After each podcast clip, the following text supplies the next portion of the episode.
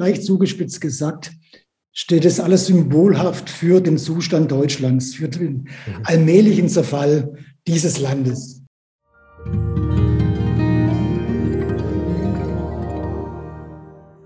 Ganz herzlich willkommen zum Open Your Heart Podcast. Ich bin Chris Fader und dieser Podcast ist mein Herzensprojekt. Dieser Podcast darf inspirieren, motivieren und zum Nachdenken anregen. Er darf neue Sichtweisen aufzeigen und auch dein Herz noch weiter öffnen. Ich bin der Überzeugung, dass jeder einzelne von uns seinen Teil zu einer besseren, friedlicheren und glücklicheren Welt beitragen kann und dass jeder bei sich selbst anfangen darf. Mein heutiger Gast ist Arno Luig. Arno Luig ist Reporter und Journalist und gibt uns in dieser Folge wertvolle und hochbrisante Einblicke in den Staatskonzern Deutsche Bahn der sich zu einem Staat im Staate entwickelt hat. Exemplarisch dafür steht das Großprojekt Stuttgart 21. Auch wenn weder die Deutsche Bahn noch das irrsinnige Projekt S21 großes Interesse wecken sollten, Arno Luig zeigt mit seinen Recherchen und seinem hier in dieser Folge geteilten Wissen schonungslos und eindrücklich auf, wo Deutschland aktuell steht, welche Richtung es eingeschlagen hat und was in diesem Land alles möglich ist.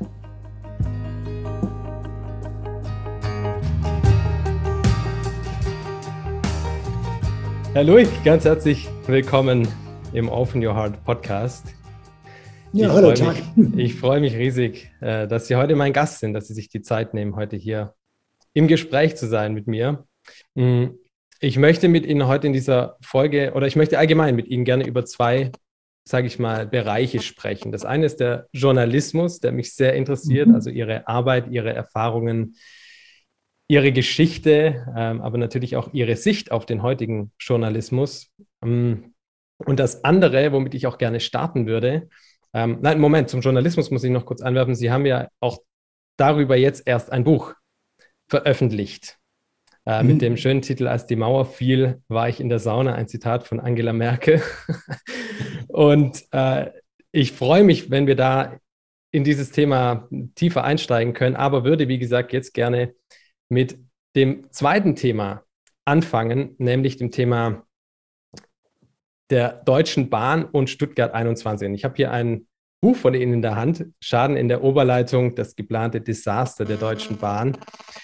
Und es ist ein Meisterwerk, muss ich jetzt einfach mal kurz loswerden. Es ist, ähm, es ist der Wahnsinn. Ähm, ich ich habe angefangen, dieses Buch zu lesen. Ich, vielleicht eine kleine Anekdote an dieser Stelle, wie ich zu diesem Buch gekommen bin. Ich war im mhm. Norden von Portugal unterwegs, in der Serra da Estrela und bin irgendwo in der Pampa gelandet bei über fünf Ecken Bekannten und habe da eine, eine Nacht übernachtet in einer kleinen Hütte irgendwo, wirklich im Nirgendwo. Und in dieser Hütte liegt dieses Buch. Nicht schlecht. Nicht schlecht, oder? Und ich, es war super spät und ich war todmüde, aber ich konnte es nicht lassen, anzufangen, darin zu lesen. Und das hat mich so gefesselt, dass ich wirklich so lange gelesen habe, bis ich einfach vor Müdigkeit nur noch einschlafen konnte und durfte das Buch aber dann leider nicht mitnehmen, sodass ich es mir dann äh, eben, das war dann meine nächste Anschaffung. Und es, das, das Unglaubliche ist äh, wirklich, dass jede Seite in diesem Buch, und ich lasse mich schnell nachschauen, wie viele Seiten hat es? Knapp 300? 293 Seiten, dass wirklich jede Seite in diesem Buch habe ich einfach kurz innehalten müssen und gedacht, das kann nicht wahr sein. Das darf Das Schlimme ist, es ist wahr. genau das ist es. Und äh, es ist einfach unfassbar. Und ich glaube, es ist ganz wichtig, auch hier zu erwähnen, dass das, was in diesem Buch beschrieben wird und erzählt wird, auch gar nicht nur jetzt um das Thema Stuttgart 21 oder die Bahn äh, handelt. Natürlich ist das ähm, das Hauptthema, aber es, es, es beschreibt eigentlich auch so schön oder ist so exemplarisch dafür, was eigentlich in Deutschland so abläuft. Kann man das so formulieren oder ist es zu weit gegriffen? Nein, das ist nicht so weit gegriffen. Das geht zwar um die Bahn oder auch um Stuttgart 21, aber in gewisser Weise, etwa nur leicht zugespitzt gesagt, steht es alles symbolhaft für den Zustand Deutschlands, für den mhm. allmählichen Zerfall dieses Landes, für die aufkommende, zunehmende Korruption, für handwerkliche Unfähigkeit, auch für Rücksichtslosigkeit gegenüber Bürgern. Und die Deutsche Bahn AG ist für mich tatsächlich ähm, auch letztendlich durch dieses Buch im Grunde so etwas für, ja, für eine Chiffre geworden, für eine Chiffre für dieses ganze Land, also für diesen ja, Niedergang der Bahn zum einen, aber auch so ein wenig für den Niedergang äh, der Bundesrepublik Deutschland. Also wenn Sie sehen, was hier alles nicht mehr so richtig funktioniert, die Straßen sind marode, Schulhäuser ähm, sind nicht in Ordnung, Krankenhäuser fehlen, hat ja diese Krise, die Pandemie jetzt gezeigt. Ähm, viele Dinge sind einfach nicht mehr so gut, wie sie früher waren, wobei ich keine Verklärung mit früher machen will. Ich konstatiere das heute und jetzt und beobachte das heute und jetzt. Und äh, besonders herausragend ist dabei natürlich Stuttgart 21, was mit Stuttgart 21 passiert. Diese, dieses äh, Unterfangen, dieser Bahnhofsneubau mitten in Stuttgart. Da fragen sich viele Menschen in Deutschland, Stuttgart 21, warum diese Aufregung? Und warum diese Aufregung? Das ist doch nur ein Bahnhof und da soll ein neuer Bahnhof gebaut werden. Das ist doch toll, wenn endlich mal was Neues gebaut wird. Und manche, die ein bisschen weiterdenken, die erinnern sich, da war doch mal was mit einem Berliner Flughafen, der auch nicht so richtig funktioniert hat. Und der Berliner Flughafen, der war über Jahre hinweg in aller Munde, während Stuttgart 21 eher so am Rande getümpelt ist. Und da ist immer dieses Mega-Ding, Flughafen, das ist ja ganz furchtbar, das wird, funktioniert nicht, wird nicht funktionieren und das kostet fünf Milliarden. Und das sage ich immer zu allen, die mich angesprochen haben. Das Großprojekt Berliner Flughafen ist überhaupt nicht zu vergleichen mit Stuttgart 21. Das ist ein Mini-Projekt im Vergleich zu Stuttgart 21. Was? Das kostet doch fünf Milliarden. Dann sage ich hier, Stuttgart 21 mit allem drum und dran kostet 15 Milliarden Euro. Und der brutale, radikale Unterschied zum Berliner Flughafen ist der. Der Berliner Flughafen wird oder funktioniert jetzt. Ähm, da können mehr, wenn man das will, ich bin dagegen, aus Umweltgründen, da fliegen jetzt mehr Flieger weg als von dem alten Berliner Flughafen. Er funktioniert nach vielen, vielen Jahren. Aber Stuttgart 21 ist im Vergleich zu diesem Flughafenneubau etwas völlig Durchgeknalltes, etwas völlig Verrücktes, etwas absolut Unverantwortliches. In aller Kürze, in Stuttgart, ein, in Stuttgart wird ein perfekter, absolut perfekter Bahnhof zerschlagen, zertrümmert und für viele, viele Milliarden wird er in den tiefen Untergrund gelegt. Aber, und das ist das Verrückte, er hat eine geringere Kapazität als der alte Bahnhof. Um 30 Prozent wird die Leistung verringert und das in einer boomenden Großstadt, in einer boomenden Region, die dringend auf einen optimal funktionierenden Bahnverkehr angewiesen ist. Und das wird mit S21 zertrümmert. Und noch kürzer in drei Worten oder vier Worten. S21 ist zum einen unökologisch, es ist unökonomisch und es wird wenn es denn jemals ans Netz geht, für alle Reisenden stets lebensgefährlich sein. Und das, was da passiert, und äh, einer, der mein Buch, oder der ähm, UNO-Hochkommissar für Ernährungsfragen, also das ist äh, in Rente, Jean Ziegler, der sagte, dieses Buch ist ein Wirtschaftskrimi. Es ist spannend wie ein Krimi. Mhm. Und es ist tatsächlich ein Krimi, was vor unseren Augen da abläuft. Eigentlich unfassbar. Mhm. Mhm. Ja, bevor wir vielleicht in ein paar dieser Themen, die Sie jetzt auch schon angerissen haben, eingehen, wie, wie gehen Sie damit um? Ich meine, Sie beschäftigen sich jetzt schon seit über einem Jahrzehnt mit diesem Thema intensiv, sind wirklich der absolute Experte in diesem Gebiet.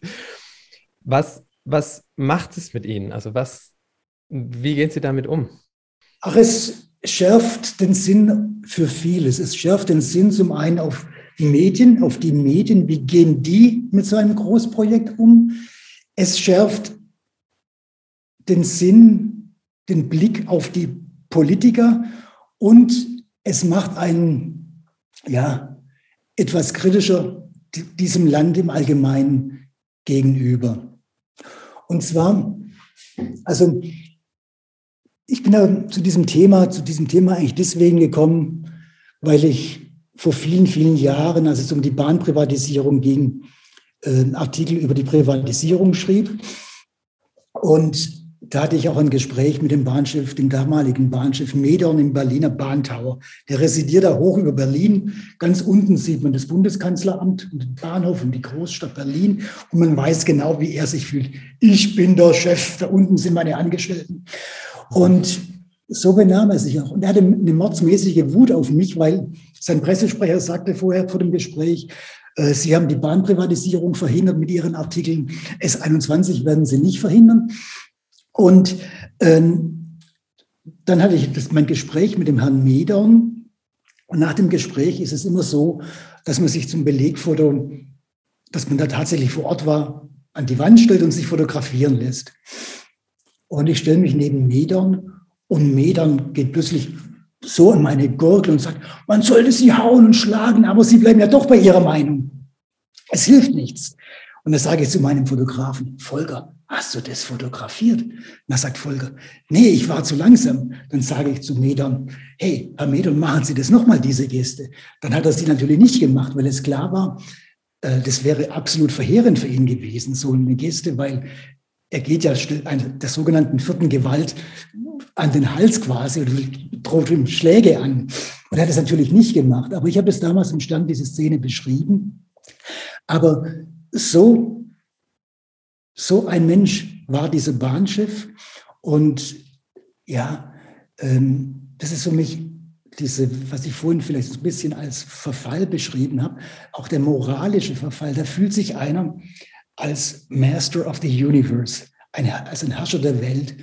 Und, und so jemand gestaltet die Wirklichkeit in unserem Land und gestaltet die Wirklichkeit um. Also Sie müssen sich mal vorstellen, als Medon, Hartmut Medon Bahnschiff wurde. Also wenn ich so weit aushole, unterbrechen Sie mich. Nee, nein, nein, also es, ja. Als, als, als der Bahnschiff, als Hartmut Medon Bahnschiff wurde, sagte er, unser Geschäft ist nicht Deutschland, in Deutschland, unser Geschäft ist die Welt. Ein Satz, für den er sofort hätte entlassen werden sollen als Bahnschiff. Und er gestaltete die Bahn radikal um. Also bis zum Amtsantritt von Meder 1999 machte die Deutsche Bahn 95 Prozent ihres Umsatzes mit Zugfahren und Bahngeschäften und machte sie in Deutschland, bisschen Ausland, aber primär in Deutschland. Und Heute macht die Bahn über 50 Prozent ihres Umsatzes heute im Ausland und zum großen Teil mit bahnfernen Geschäften. Und auch dies passiert unterhalb dem Radarschirm von den meisten Bundesbürgern. Raten Sie mal, Sie wissen es, wenn Sie mein Buch gelesen haben, in wie vielen Ländern die Bahn heute unterwegs ist. Wenn ich das in Veranstaltungen frage, dann sagen manche, in sieben. Andere rechnen nach, an wen grenzt Deutschland? Ah, vielleicht in zwölf europäischen Ländern. Mhm. Und ganz tapfere sagen, in 30 Ländern vielleicht. Mhm. Aber dann denken sie schon, oh, unmöglich. Mhm. Aber diese Deutsche Bahn, unsere Deutsche Bahn, die ist schon lange keine Deutsche Bahn mehr seit Metern. Sie ist in über 140 Ländern mhm. unterwegs. Also, wenn ich jetzt ein Rapper wäre, könnte ich losreppen. Armenien, Aserbaidschan, Sri Lanka, Kenia, Barbados, Nigeria, Tschechien, Zimbabwe, Äquator. Ich könnte viele, viele Minuten einfach diese Namen runterrasseln, die von Ländern, die Sie wahrscheinlich und ich gar nicht kennen und auch die Herren und Damen im Bahnturm, im Berliner Bahnturm nicht kennen. Und da ist diese Deutsche Bahn unterwegs. Die Deutsche Bahn, die in Deutschland fährt, ist nur noch ein ganz kleines Anhängsel in einem Imperium, weltumspannend Imperium, über dem nie die Sonne untergeht. Und nun kommt der Witz, beziehungsweise das überaus Tragische. Ähm, die Bahn, die in so vielen Ländern unterwegs ist, also die ist ein bürokratisches Monster geworden, ähm, die betreibt im Ausland diese Bahn, die hier in Deutschland keinen richtigen Bahnverkehr mehr hinbekommt, die betreibt im Ausland alles Mögliche und Unmögliche. Krankentransporte in England, den Royal Train in Großbritannien. Ähm, sie ist einer der größten Schiffsfrachtanbieter zwischen Asien und der Küste von äh, Amerika. Mit über 800 Gesellschaften ist die Bahn mit Bussen, Flugzeugen, Elektro, Carsharing-Autos in Stockholm beispielsweise unterwegs. Und äh, ja, und was hat der Bundesbürger hier davon? Er zahlt und zahlt jedes Jahr mindestens 10 Milliarden in diese Deutsche Bahn und er bekommt für diese Bahn, für das Geld, das er da investiert, bekommt er Zerfall, Verspätungen, ausfallende Züge.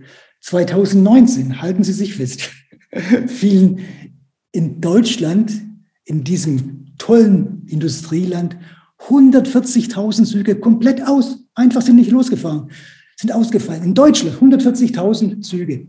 Könnte man meinen, das ist schlimm für die Bahn. Aber nein, sagt der amtierende äh, Bahnchef, sagt dazu, ähm, angesprochen, dass es ja ganz schlimm ist, sagt er, ja, aber äh, und wurde gefragt, ob diese Züge, die ausfallen, die komplett auszahlen, in der Verspätungsstatistik auftauchen. Dann sagt er, nee, die tauchen natürlich nicht in der, in der Verspätungsstatistik auf, denn ein Zug, der gar nicht losfährt, kann nicht zu spät ankommen. Im Klartext, für diesen Bahnschiff, Herrn Lutzen, wäre die perfekte Bahn die, die gar keine Züge mehr fahren lässt. Denn dann können sie auch nicht zu spät ankommen. Und es gibt einen bahninternen Spott. Das heißt also bei den Bahn, Bahnmitarbeitern, die sehr frustriert sind, die einfachen Bahnmitarbeiter, die Lokomotivführer, der einzige Zug, der in Deutschland, in Deutschland pünktlich losfährt, ist der Mainzer Rosenmontagsumzug.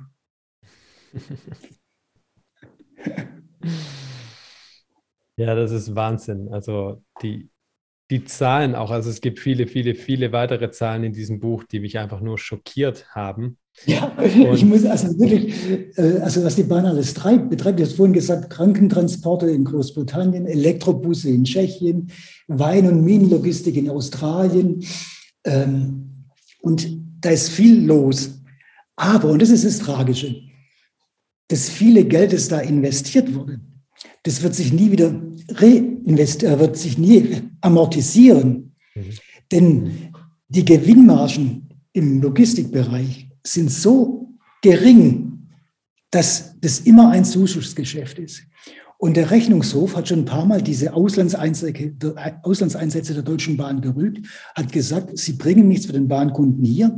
Neulich sagte der Rechnungshof, das gefährdet die Existenz der Bahn insgesamt, diese verheerenden Auslandseinsätze, die nur Geld verschlingen. Aber was macht die Bahn? Neulich hat sie wieder eine Zugstrecke in Kanada gekauft. Die machen unverdrossen ihren Unfug weiter. Und der Steuerzahler zahlt und die Politik akzeptiert es. Es ist noch nie von einer Bundesregierung abgesegnet worden, dass die Deutsche Bahn im Ausland aktiv ist. Aber sie macht es unverdrossen weiter. Und das meine ich mit, äh, dass man staunt, sensibler wird, über Korruption nachdenkt, was ist da los in Deutschland, dass man denkt, es kann doch nicht sein, dass ein staatseigener Konzern so aus dem Ruder läuft. Und was jetzt polemisch klingen mag, ist aber gar keine Polemik. Denn diese Bahn die ist mit insgesamt mindestens 35 Milliarden Euro in den Miesen. Die Bahn ist faktisch pleite. Aber sie darf weitermachen wie bisher. Die Bahnvorstände, die alle hoch überbezahlte Azubis sind. Äh, Lutz zwar von der Deutschen Bahn, selber ist ein eigenes Gebäude zum ersten Mal seit langer Zeit, dass dann äh, Bahneigner, aber äh, aus dem eigenen Betrieb an die Spitze kommt. Aber selbst der Bahnchef ist im Grunde kein Eisenbahner. Er war, im, er war Finanzkontrolleur und er war in den Finanzen tätig bei der, bei der Bahn. Und er hat all die Ab Programme von Medern und Grube, die verheerenden Programme, als verantwortlicher Finanzchef abgenickt und abgesegnet. Aber der Rest in dem Wohlstand, die sind alle, kommen aus bahnfernen Betrieben, Bereichen, sind also im Grunde Azubis, und jetzt kommt das noch hinzu, dass ähm, die Stimmung bahnintern ist sehr schlecht, weil diese Bahn-Azubis, die wenig bis gar keine Ahnung von dem hochkomplizierten, hochkomplexen Bereich Bahn fahren, Züge fahren lassen, eine Ahnung haben, die verdienen im Vergleich zu den Bahnangestellten, die nicht übrig bezahlt werden, verdienen die ein Heidengeld. Bahnchef Medon hat über drei Millionen Euro verdient. Er hat es innerhalb von kürzester Zeit verstanden, sein Gehalt um 400 Prozent zu steigern. Gleichzeitig ist die Bahn immer mehr verkommen. Es ist schon trollig, was in diesem Land alles möglich ist. Ja, das ist wirklich, das wird schonungslos aufgezeigt in diesem Buch. Das ist, das, ich kann mich nur wiederholen, das ist der Wahnsinn. Und ja, es gibt äh, viele, ich habe mir ein paar Notizen rausgeschrieben, als ich das Buch gelesen habe. Äh, einfach nur so Überbegriffe und die Liste ist lang. und worauf ich aber schnell eingehen möchte, ist, äh, weil Sie es am Anfang kurz erwähnt hatten, lebensgefährlich, wenn es um den Bahnhof mhm. in Stuttgart geht. Ja. Äh, da wird sicher der eine oder andere, der jetzt hier zuhört, interessiert sein, was genau denn damit gemeint ist, ähm, weil das ja in der Öffentlichkeit offensichtlich überhaupt nicht ankommt. ja, also ähm, das erstaunt immer die, die Zuhörer und Zuhörerinnen bei Lesungen oder Vorträgen, wenn ich über die Bahn rede, was alles möglich ist der, oder was in Stuttgart passiert. Und viele fragen sich ja auch, warum waren so viele oder waren oder sind so viele Stuttgarter gegen diesen Tiefbahnhof? Aber das Tragische bei diesem Bahnhof ist dies. Ähm, der Bahnhof in Stuttgart ist angeschlossen an ein insgesamt 60 Kilometer langes Tunnelsystem unterhalb von Stuttgart. Und der, die, der Zulauf in den Bahnhof ist extrem steil. Der Bahnhof selber liegt, und das ist wirklich eine Weltsensation, eine Weltneuheit, liegt auf einem Trog völlig schief. Äh, die, der ist so schief, das macht auf die Länge von einem ICE-Zug, macht es die Höhe eines zweistöckigen Hauses aus. Also fast sieben Meter ist das Bahn, ähm, sind die Bahnsteige schief. Die sind so, die Schieflage ist so fürchterlich, dass man ähm, die Bahnsteige riffeln muss, mit so Riffelmuster machen, gestalten muss, damit Kinderwagen oder Rollkoffer nicht wegrutschen und im Gleisfeld verschwinden. Das ist zum einen. Was noch gefährlich ist, diese Schieflage ähm, hat die Gefahr in sich, dass Züge wegrollen können. Jetzt heißt es, ja, Züge können ja nicht wegrollen, die können ja bremsen, aber es kommt immer wieder vor, es gibt immer wieder wegrollende Züge. Also ähm, im Kölner Hauptbahnhof hat ein Gleis eine leichte Neigung, gar nicht vergleichbar mit dem von Stuttgart. Äh, und da rollen immer wieder Züge weg und da gibt es immer wieder Verletzte und Verletzungen. Züge, die rollen extrem leicht. Und es kann immer ein Fehler passieren. Da kann ein Lokomotivführer kann an die Bremse kommen. Das ist, das ist wirklich eine große Gefahr. Aber die allergrößte Gefahr ist der Brandschutz. Und das ist wirklich der Wirklichkeit gewordene Irrwitz. Das aktuelle Brandschutzkonzept das ist der 18. Versuch der Bahn, ähm, die Griffe da unten in den Griff zu kriegen, ist, ist verheerend. Also wie gesagt, ähm, Stuttgart 21 ist ein 60 Kilometer langes Tunnelröhrensystem unterhalb von Stuttgart angeschlossen. Und jetzt kommt noch dies. In Stuttgart gibt es sogenannten Anhy aufquellenden Anhydritgestein. Wenn da Wassertropfen reinkommt, dann quillt es auf und äh, alles, da ist nichts, kein Kraut dagegen gewachsen. Das sind unwahrscheinliche Kräfte, die da wirken. Und so hat man diese Tunnel, wenn man sie ganz arg stark machen musste, einen relativ kleinen, wie sagt man, äh, sie relativ klein gebaut. Mhm. Und das hat zum einen zur Folge, dass die Fluchtwege unterhalb von dem vom gesetzlichen Minimum manchmal sind also unter weniger als 90 Zentimeter. Gesetzlich müssen Fluchtwege 1,20 sein, aber bedingt durch diese Enge gibt es einige Stellen, wo die Tunnel verdammt schmal, äh, die Fluchtwege verdammt schmal sind. So schmal, dass keiner im Rollstuhl vorbeikommt, ähm, dass ja, das Staupanik programmiert ist, programmiert sind. Und ich habe das Brandschutzkonzept von Experten analysieren lassen, was gar nicht so einfach war, weil viele Brandschutzexperten, ähm, von, bei, bei, vielen Brandschutzexperten ist die Bahn einer Haupt, ein Hauptauftraggeber. Also sprich, keiner traut sich mit der Bahn anzulegen. Und ich hatte dann das Glück, dass ich einen Brandschutzexperten fand, äh, einige Brandschutzexperten fand ich, äh, die das äh, Konzept doch noch analysierten für mich.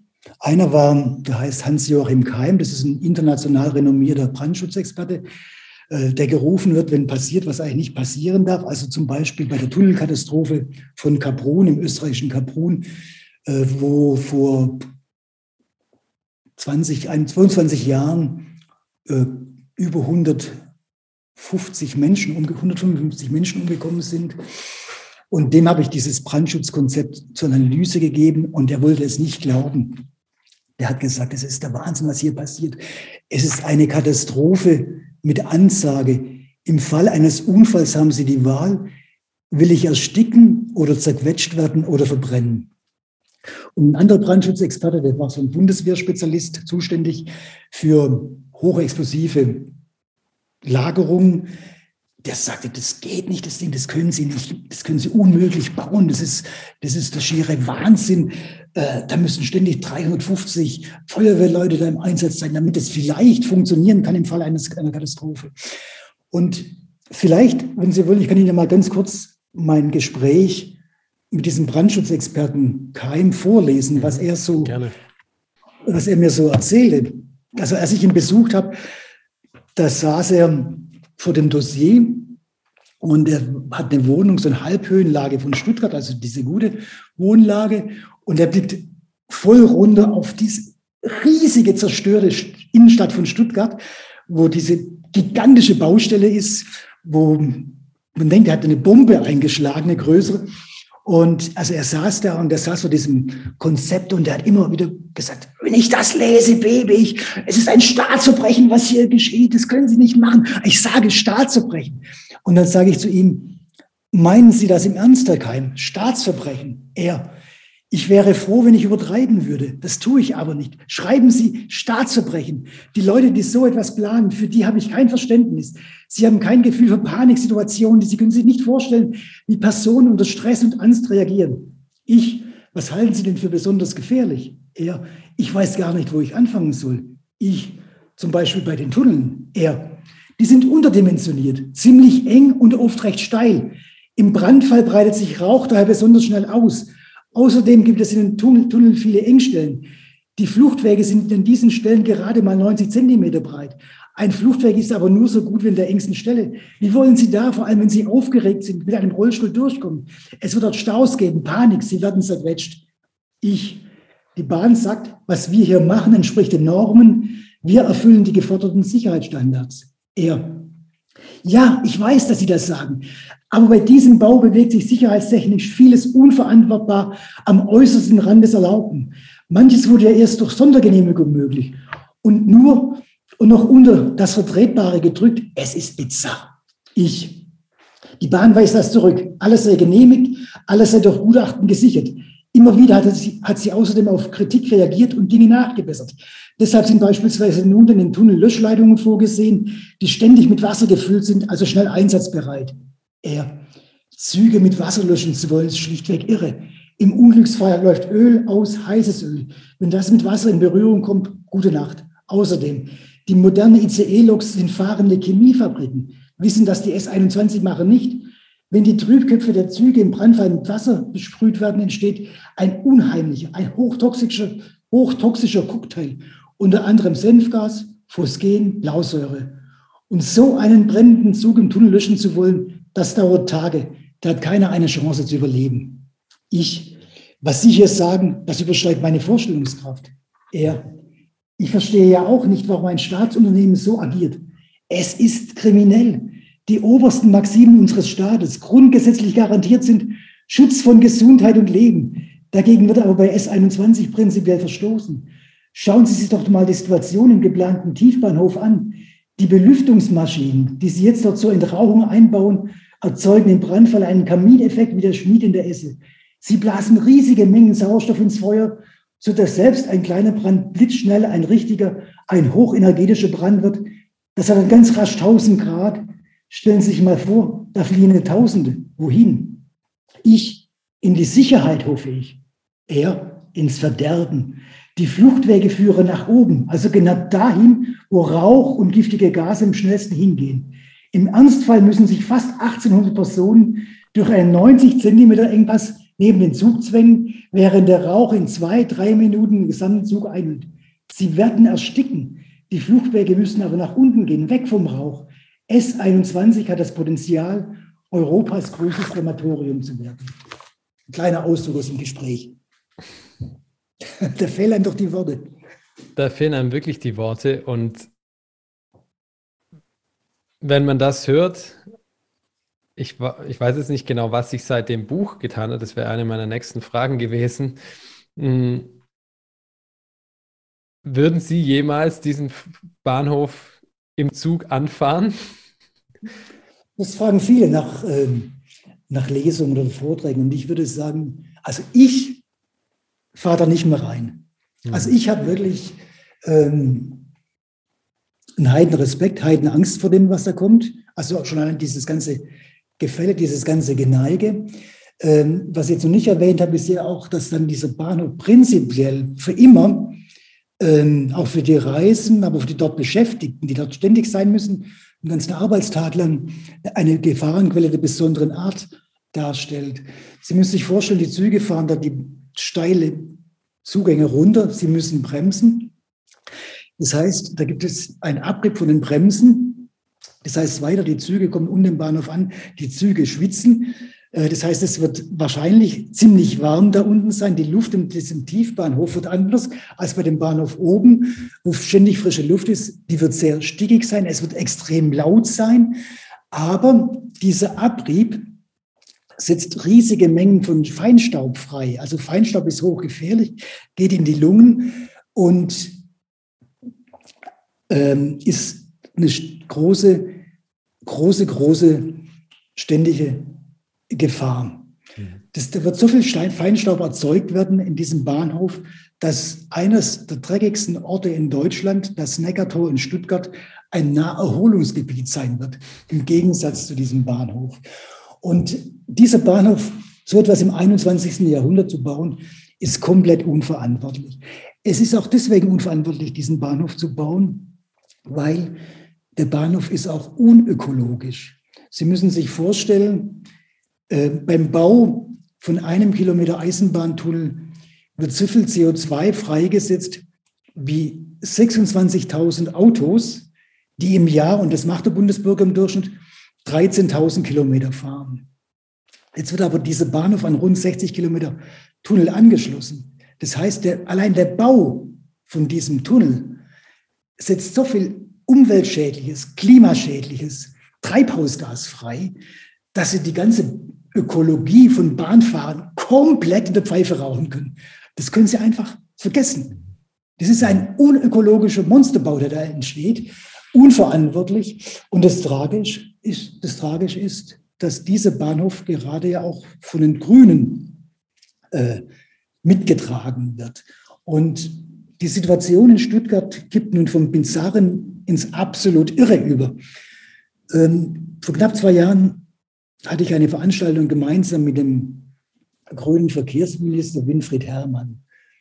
Und kurz vor diesem, dieser Lesung kriege ich die Mitteilung von einem frustrierten Mitarbeiter aus dem äh, Stuttgarter Verkehrsministerium. Hören Sie, äh, der Verkehrsminister plant zu diesem Tiefbahnhof einen zweiten Tiefbahnhof zusätzlich.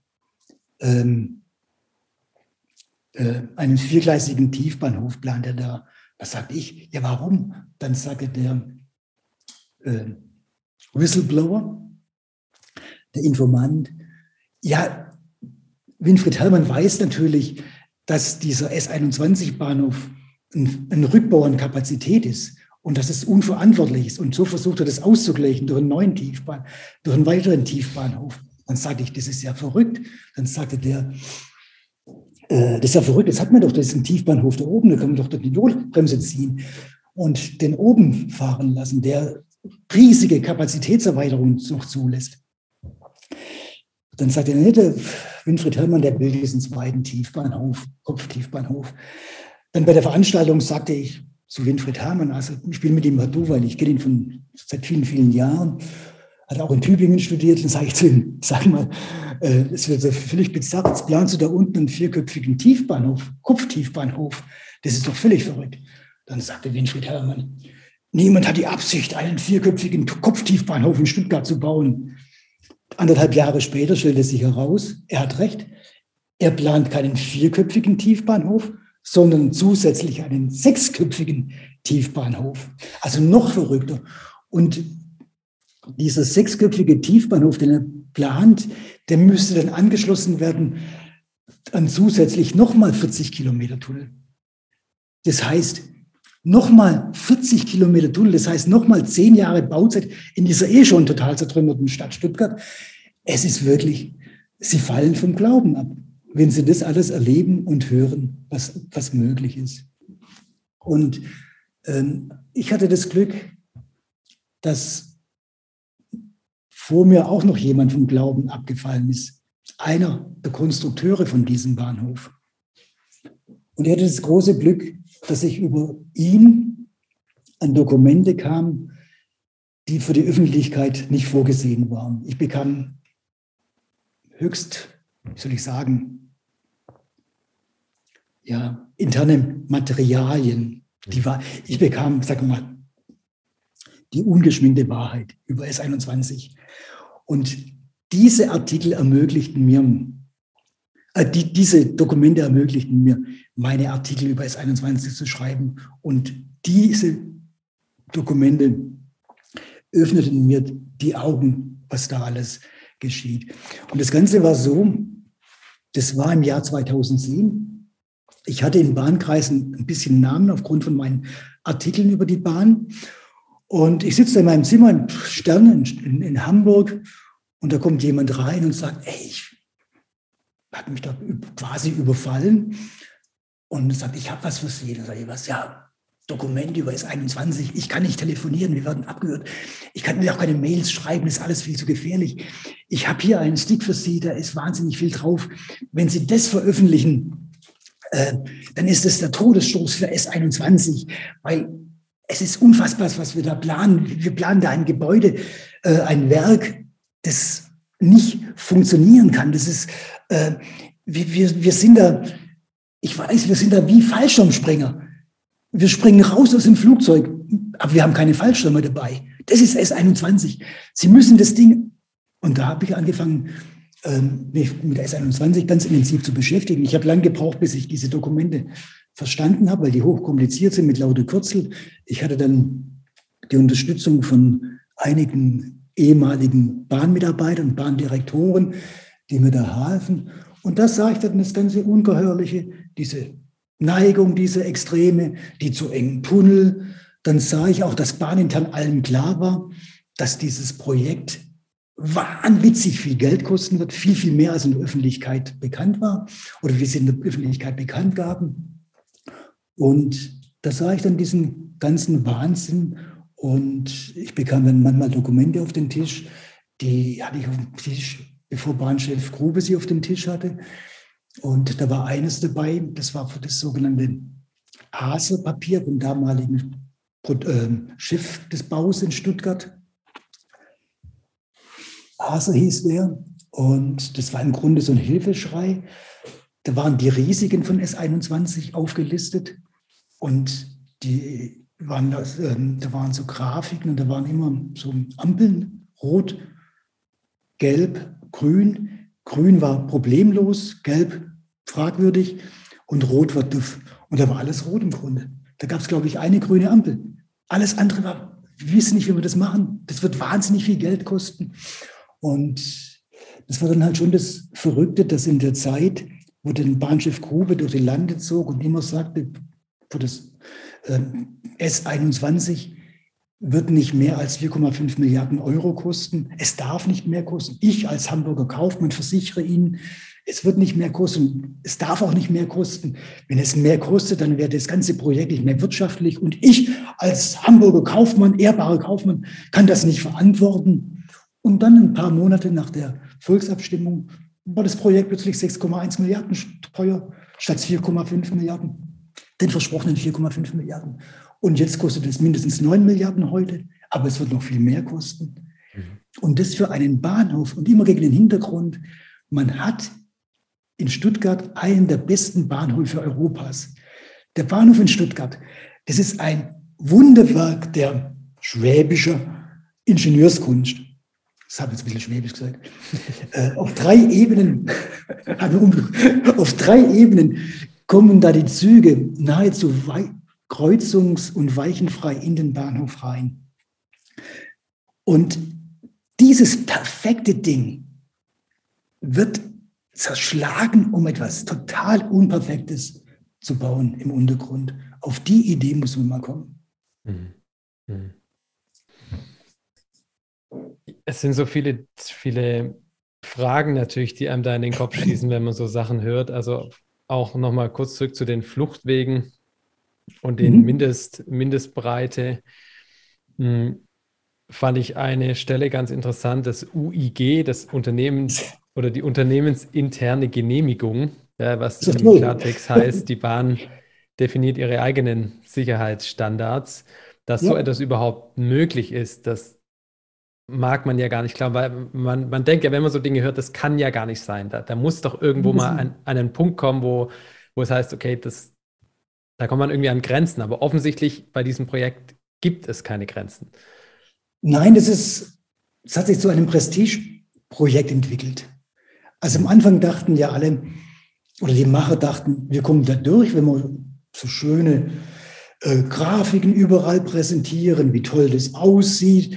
Und dann hat man ja auch werbemäßig so ganz tolle Sprüche erfunden. Ähm, Magistrale von Paris bis Bratislava.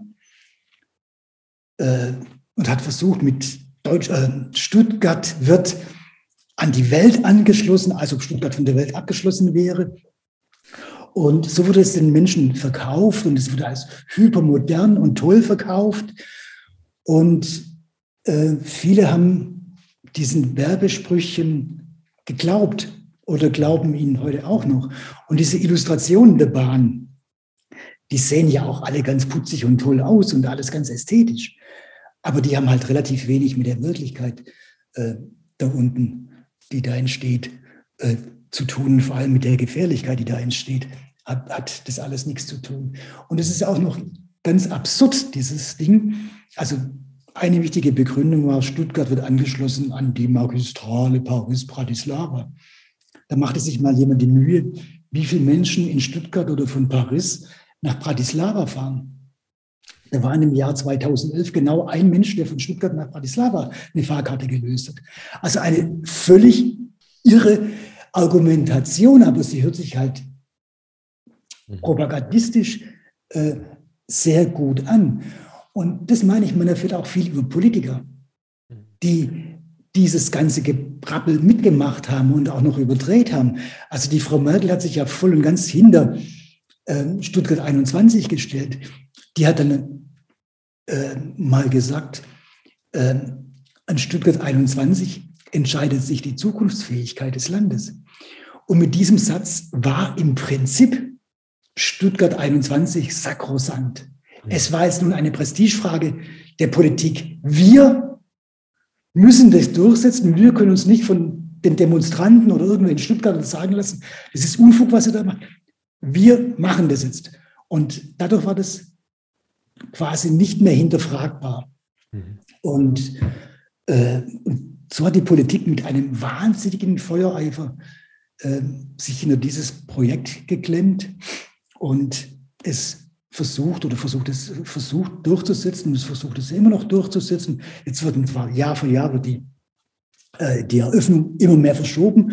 Es hieß Ursprünglich hieß es 2017, 2018 geht S21 ans Netz. Ich sagte damals, aufgrund von den bahninternen Unterlagen, die ich hatte, frühestens 25, 26, wenn überhaupt, geht das Ding an das Netz. Jetzt sagt die Bahn selber, frühestens 2025. Sie müssen sich mal vorstellen, für diesen Unfug leidet die Stadt Stuttgart, die ganze Region schon seit fünf, seit genau zwölf Jahren. Mhm. Gehen Sie mal in die Innenstadt von Stuttgart. Sie werden Bauklöpsel staunen, wie es da aussieht. Mhm. Sie fliehen sofort, wenn Sie das sehen. Es ist absolut lebensunwert, die Stadt geworden. Und äh, ich habe mal ein Gespräch gemacht mit der Kabarettistin Christine Prayon, die in der Heule-Show von bei Welke als Birte Schneider gegen den Wahnsinn dieser Welt anruft, anbrüllt. Und die ist von Stuttgart weggezogen, weil die Innenstadt zertrümmert ist, weil sie in diesem Tovabo nicht mehr leben will. Jetzt lebt jetzt in Berlin. Mhm. Ist nur so en passant. Mhm. Aber was war Ihre Frage genau? Jetzt habe ich es vergessen. Ja, dass die Bahn eben ihre eigenen Sicherheitsstandards bestimmt. Ja, das ist halt schon ganz toll, dass bei so lebenswichtigen Sachen mhm. ähm, mhm. sowas möglich ist. Ja. Wenn Sie ein Haus bauen und achten, halten bestimmte Gesetze nicht ein, Vorschriften nicht ein, da werden Sie zur Schnecke gemacht. Und hier passiert der Wahnsinn. Mhm. Das ist schon, ist schon erstaunlich, was, was möglich ist und, und was nicht möglich ist. Und ähm, ja, wenn Sie, ich sagte ja vorhin, dass das Ding lebensgefährlich ist, brandgefährlich. Also es ist auch deswegen gefährlich, man weiß gar nicht, wie oft Züge in Deutschland brennen. Jeden vierten Tag brennt irgendwo irgendwas in einem Zug. Äh, vor knapp zwei Jahren ist es beinahe zu einer großen Katastrophe gekommen auf der Rennstrecke zwischen Frankfurt und Köln. Dessen Zug, der vorher von der Bahn als unbrennbar erklärt worden, ist in Flammen aufgegangen. Die 500 Reisenden hatten total Glück, dass durch einen Zufall dieser brennende Zug kurz vor einem Tunnel zum Halt kam. Wenn der im Tunnel zum Halt gekommen wäre, das wäre die totale Katastrophe gewesen. Mhm. Und also ich muss schon sagen, aufgrund von meinem Buch, ich bin ja eigentlich ein, oder ich war ein Bahnvielfahrer, habe ich mein Bahnfahren schon etwas, muss ich sagen, leider, leider äh, reduziert. Und ich habe kein gutes Gefühl mehr, wenn ich durch Tunnel fahre und ich habe kein gutes Gefühl mehr, ich bin ja nicht mehr so unbekümmert. Ich höre jetzt viel genauer hin auf irgendwelche Geräusche und fühle mich da gar nicht mehr wohl. Und das ist halt schon auch das zweite Verrückte.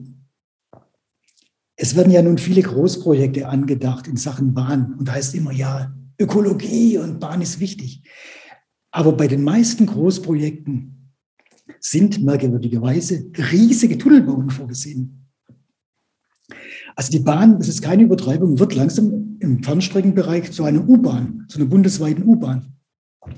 Es wird gerade nachgedacht, und das ist fest in der Planung, in Frankfurt, äh, Frankfurt zu untertunneln und einen Tiefbahnhof in knapp 40 Meter, tief, äh, 40 Meter Tiefe zu bauen. Ein ähnlich verrücktes Unterfangen wie Stuttgart 21. Und das Verrückte ist, dieses Bahnprojekt in Frankfurt wurde in den 90er Jahren, wie Stuttgart 21, angedacht und dann beerdigt, weil es zu teuer, zu unökonomisch ist. Und jetzt sagen sie, ja, das braucht man und ist wichtig und Entlastung des Verkehrs. Völliger Unsinn, das könnte man anders viel billiger machen. Aber es passiert trotzdem. Und da fing man schon an zu fragen, ey, wie kommt es? Da gibt es diesen amerikanischen Satz, follow the money. Hm. Und wenn man dem Geld folgt, stellt man halt Überraschung, Überraschung fest. Ein Kilometer Bahnbau oberirdisch kostet, wenn es hochkommt, 15 Millionen Euro. Aber ein Kilometer Eisenbahntunnel kostet, wenn es gut geht, 60 Millionen Euro.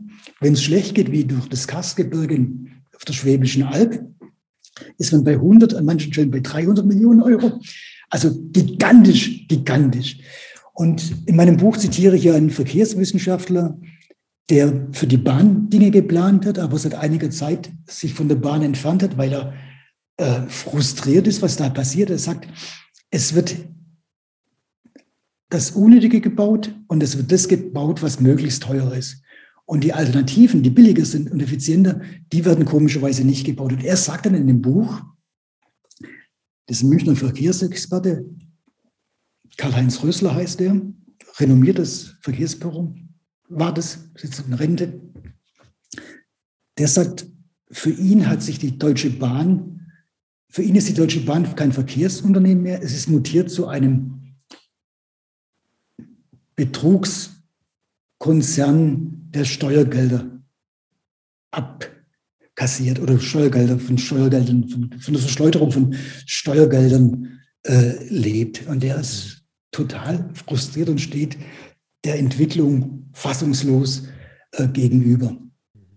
Denn es ist ja auch so, äh, es werden die Tunnel gebaut, das heißt, ja, das sei eine Beschleunigung und es sei toll und es äh, äh, macht weniger Lärm draußen und das ist, ja, das sei einfach der Fortschritt. Aber da muss man dann wieder feststellen, dass, wenn, wie gesagt vorhin, wenn Sie einen Tunnel bauen, können Sie die Ökologie in der Pfeife rauchen und Sie können es auch deswegen ähm, in der Pfeife rauchen, weil der Ökovorteil der Bahn verflüchtigt sich im Tunnel. Da ist der Luftwiderstand so groß, dass die Lokomotiven viel, viel Energie brauchen.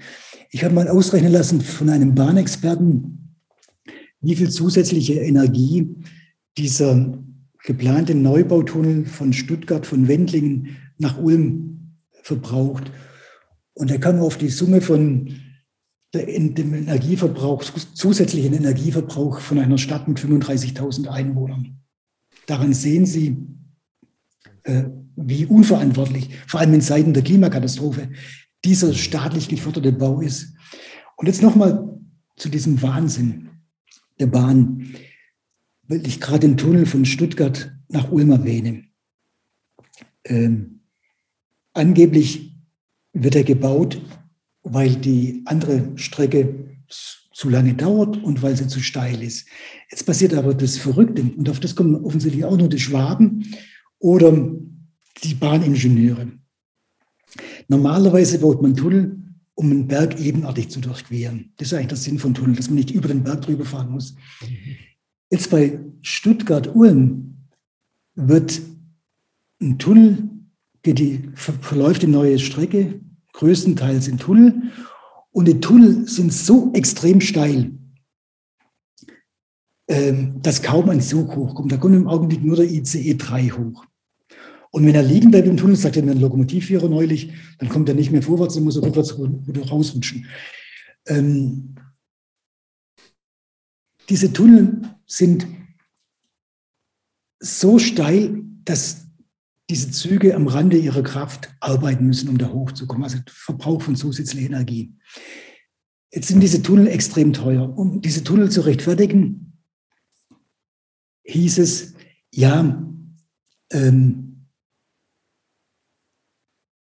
da lassen wir Güterzüge auch nachts fahren. Und das wird ein Güterzugverkehr. Nur jetzt sind diese Tunnel so steil, dass da kein Güterzug hochkommt. Viel zu steil für einen Güterzug. Dann konfrontierte ich den damaligen Verkehrsminister Ramsay mit der Tatsache, dass diese Tunnel bauen, man muss sich vorstellen, von der tiefsten Stelle der Strecke geht es an den höchsten, an die höchste Stelle der Strecke.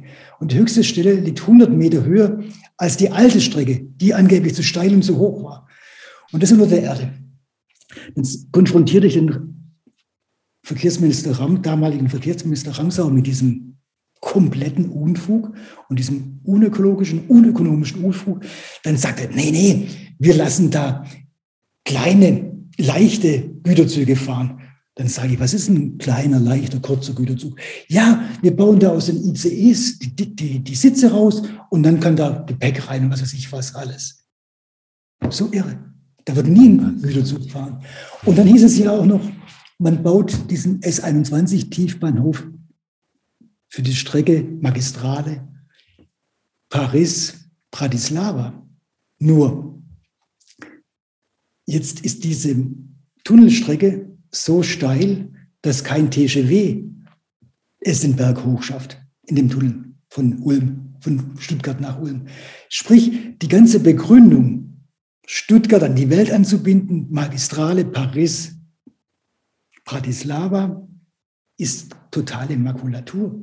Und das in diesem Land, das doch so rational ist, mhm. so fortschrittlich, so, ja, so, so perfekt.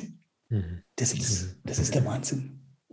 Da fällt Ihnen, da fallen Sie vom Glauben ab. absolut, äh, absolut. Es ist noch viele andere Dinge, die, die ich nur mal ganz kurz erwähnen möchte, weil wie gesagt, es ist eine Riesenempfehlung, einfach das Buch zu lesen, weil dort vieles weitere noch drinsteht. Aber zum Beispiel, weil Sie haben es vorhin auch schon angedeutet, die Statistiken, ähm, wie die im, Ende, im Endeffekt zurechtgerückt werden oder im Endeffekt gefälscht werden, man kann es nicht anders sagen. Oder natürlich auch die Kosten. Ich denke da an dieses ETCS-System, das Signalsystem, wofür, auf, also für eine herkömmliche Signalanlage sind wohl die Tunnel zu eng, wenn das richtig Stuttgart. ist. Genau, bei Stuttgart 21, mhm. sodass mit diesem äh, super teuren Signalsystem irgendwie nachgerüstet werden müsste, also nochmal unglaubliche Summen draufkommen, die aber nicht in die Gesamtsumme des Projektes mit einfließen. Äh, also es ist, das sind Sachen, also ich wirklich. Als ich damals, als ich die Dokumente bekam, aus den hervorging, dass die keine richtigen, äh, die konventionellen Signale einbauen können. Und da schrieb ich, die schaffen dafür Milliarden eine Insel im Bahnverkehr. Stuttgart wird nicht erreichbar sein. Weil damals gab es in Deutschland 2010 oder 2011 war das genau eine Lokomotive, die auf ETCS, dieses European Train Control System, Signalsystem, umgebaut, ausgerüstet war. Mhm. Und dann hieß es, ja, ähm, wir bauen da ETCS ein, aber natürlich auch das konventionelle Signalsystem wird auch eingebaut. Jetzt stellt sich heraus, dieses konventionelle Signalsystem passt halt tatsächlich nicht rein. Und es kommt tatsächlich nicht. Und deswegen werden jetzt, das wird zwar nicht offiziell als Grund genannt, deswegen werden derzeit überall in Deutschland Lokomotiven und Strecken mit dem ETCS-System ausgerüstet. Aber diese, dieses neue System wird nach einer McKinsey-Studie mindestens 21 Milliarden Euro kosten. Also, da wird wiederum ein perfektes Signalsystem, ähnlich wie Stuttgart 21, etwas Perfektes, wird durch etwas Unperfekteres ersetzt. Und man kann es wissen, die Schweiz, die ja im Bahnbau, Bahntechnologie immer vorne raus ist, hat schon vor einigen Jahren auf dieses System ETCS umgestellt, machte aber dann schlechte Erfahrungen damit und baut nun wieder zurück. Und ETCS ist auch ein System, das anders als die Bahnpropagandisten verlauten lassen, steigert nicht die Verkehrsfähigkeit, sondern sie reduziert die Verkehrsfähigkeit, wie die Schweizer sagen, um 10 bis 15 Prozent. Also ist also total kontraproduktiv, da ja unsere Schienen, also unsere in Anführungszeichen, ähm, eh schon in Deutschland komplett überlastet sind. Ich zitiere da einen Disponenten, Bahndisponenten, die zuständig sind für die, äh, ja, für die Streckenführung, äh, für zuständig sind für den Bahnverkehr, die die Lokomotiven koordinieren. Der sagte zu mir, äh, unser Gleissystem, das über die letzten 25 Jahre äh, um fast um über 20 Prozent reduziert worden ist, ist hilflos, hilflos überlastet. Ähm, es ist schon so überlastet, dass es verkraftet zwei Drittel der Züge, die augenblicklich in Deutschland fahren, aber ein Drittel müssen wir irgendwo hin und her schieben, weil das komplett überfüllt ist. Und diese komplette Überfüllung hat wieder etwas zu tun. Deswegen spreche ich in meinem Buch auch von den Tätern der Deutschen Bahn, weil unter Metern und Co. wurde die, Gleis, die Gleislänge ständig reduziert, aber nicht nur die Gleislänge wurde reduziert, auch die Anzahl der Weichen und Kreuzungen wurde ständig reduziert, weil Kreuzungen und Weichen sind teuer und Metern wollte die Bahn billig machen, weil er an die Börse gehen wollte. Und das hat zur Folge, es wurden in den letzten 20 Jahren fast 50 Prozent der Weichen und Kreuzungen rausgebuddelt. Was zur Folge hat, dass zwangsläufig die Verspätungen zunehmen und die Unzuverlässigkeit zunimmt, weil Züge können nicht mehr ausweichen und wenn Gleise rausgerissen worden sind, kann ein beschädigter Zug oder ein Zug, der Probleme hat, nicht auf dem Nebengleis fahren. Ein kleines Beispiel. In dem Dorf, wo ich gerade sitze, auf der Schwäbischen Alb, da war mein Vater Bahnhofsvorstand. Der war der letzte Bahnhofsvorstand, bevor diese ganze Kürzungswelle kam. Da gab es in meiner Jugend drei Hauptgleise und insgesamt im Güterverkehr waren es acht Gleise. Heute gibt es noch zwei Gleise. Und diese Reduzierung, die ich hier in meinem kleinen Bahnhof vor Ort stattgefunden hat, hat bundesweit stattgefunden. Und deswegen dieses ganze Gerede, das jetzt alle im Munde führen, mehr Verkehr auf die Schiene und was weiß ich, was, also, da kann ich nur lachen. Wie soll das möglich sein? Um auf den Stand von der Schweiz zu kommen, müsste Deutschland augenblicklich 25.000 Kilometer Bahngleise zu, äh, zu, zusätzlich haben. Die Realisierung ist unmöglich, weil die Bahn, die früher mal neben der Kirche und Turn und Taxis der größte Grundbesitzer in diesem Land war, die hat unter Bahnchef Medon und Grube Land ohne Ende verkauft und verscherbelt. Da, wo früher Gleise waren, da stehen heute Wohnhäuser, Industrieanlagen, Logistikzentren, was weiß ich was alles. Das heißt, man kann gar nicht mehr die Bahn auf den Stand bringen, der für eine, für eine Industrienation notwendig und selbstverständlich sein sollte. Die ist einfach, man muss es sagen, so kaputt gespart worden, dass sie in einem fast irreparablen Zustand ist. Und die Situation wird nicht besser. Im Gegenteil. Während ich das Buch schrieb, kriegte ich die Meldung auf den Tisch und da ging es schon darum, mehr Schiene auf die Verkehr und bla dass die Bahn, ein staatseigener Konzern, eine stillgelegte Nebenstrecke verkaufen will äh, in Franken. Obwohl die anliegenden Gemeinden Schweinfurt, Kitzingen, und andere und auch äh, Stadträte und was weiß ich was alles sagten, wir wollen diese Strecke behalten für den potenziellen Ausbau oder für die Reaktivierung. Und was macht die Bahn? Ein staatseigener Konzern. Sie verkauft diese Strecke für ein Apfel und Ei an wen? An einen Schrotthändler. Der kriegt von Apfel und Ei, kriegt er die besten Filetlagen in vielen Gemeinden, kriegt Eisen ohne Ende geliefert, die waren ja nur Schienen drauf. So wird der Staatsbesitz puff, verhögert und verschleudert. Und das in einem Augenblick, wo alle Politiker, selbst Politiker von der CSU sagen, mehr Verkehr auf die Schiene. So benimmt sich dieser Konzern, der ist wirklich, und das ist tatsächlich leider, leider, leider, leider keine Polemik, der hat sich zu einem Staat im Staate entwickelt, der macht, was er will. Da kommt natürlich jetzt sicher bei vielen die Frage auf, wie kann das sein? Also wie kann es sein, dass es so weit kommt, weil es ja, wie Sie gesagt haben, ein Staatskonzern ist.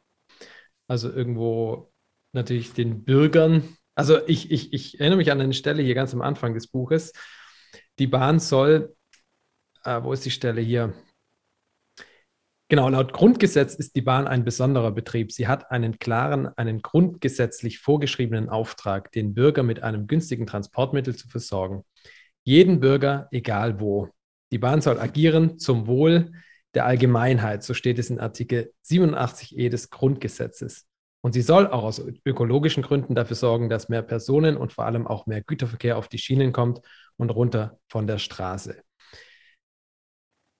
Das kann man einfach mal so stehen lassen. Aber wie kann es sein, dass es sich so entwickelt hat? Ähm, also ja, wie, wie, wie kann es sein? Also, dass die, die Politiker ja, da mitgehen, dass, dass natürlich steckt da auch die Autoindustrie dahinter. Das ist natürlich auch ein Punkt. Man muss natürlich schon sehen, weil Sie gerade das Stichwort Autoindustrie machen. Also bringen ähm, Deutschland ist ein Autoland. Die Autoindustrie ist ein sehr wichtiger Faktor. Die Autoindustrie ist mächtig.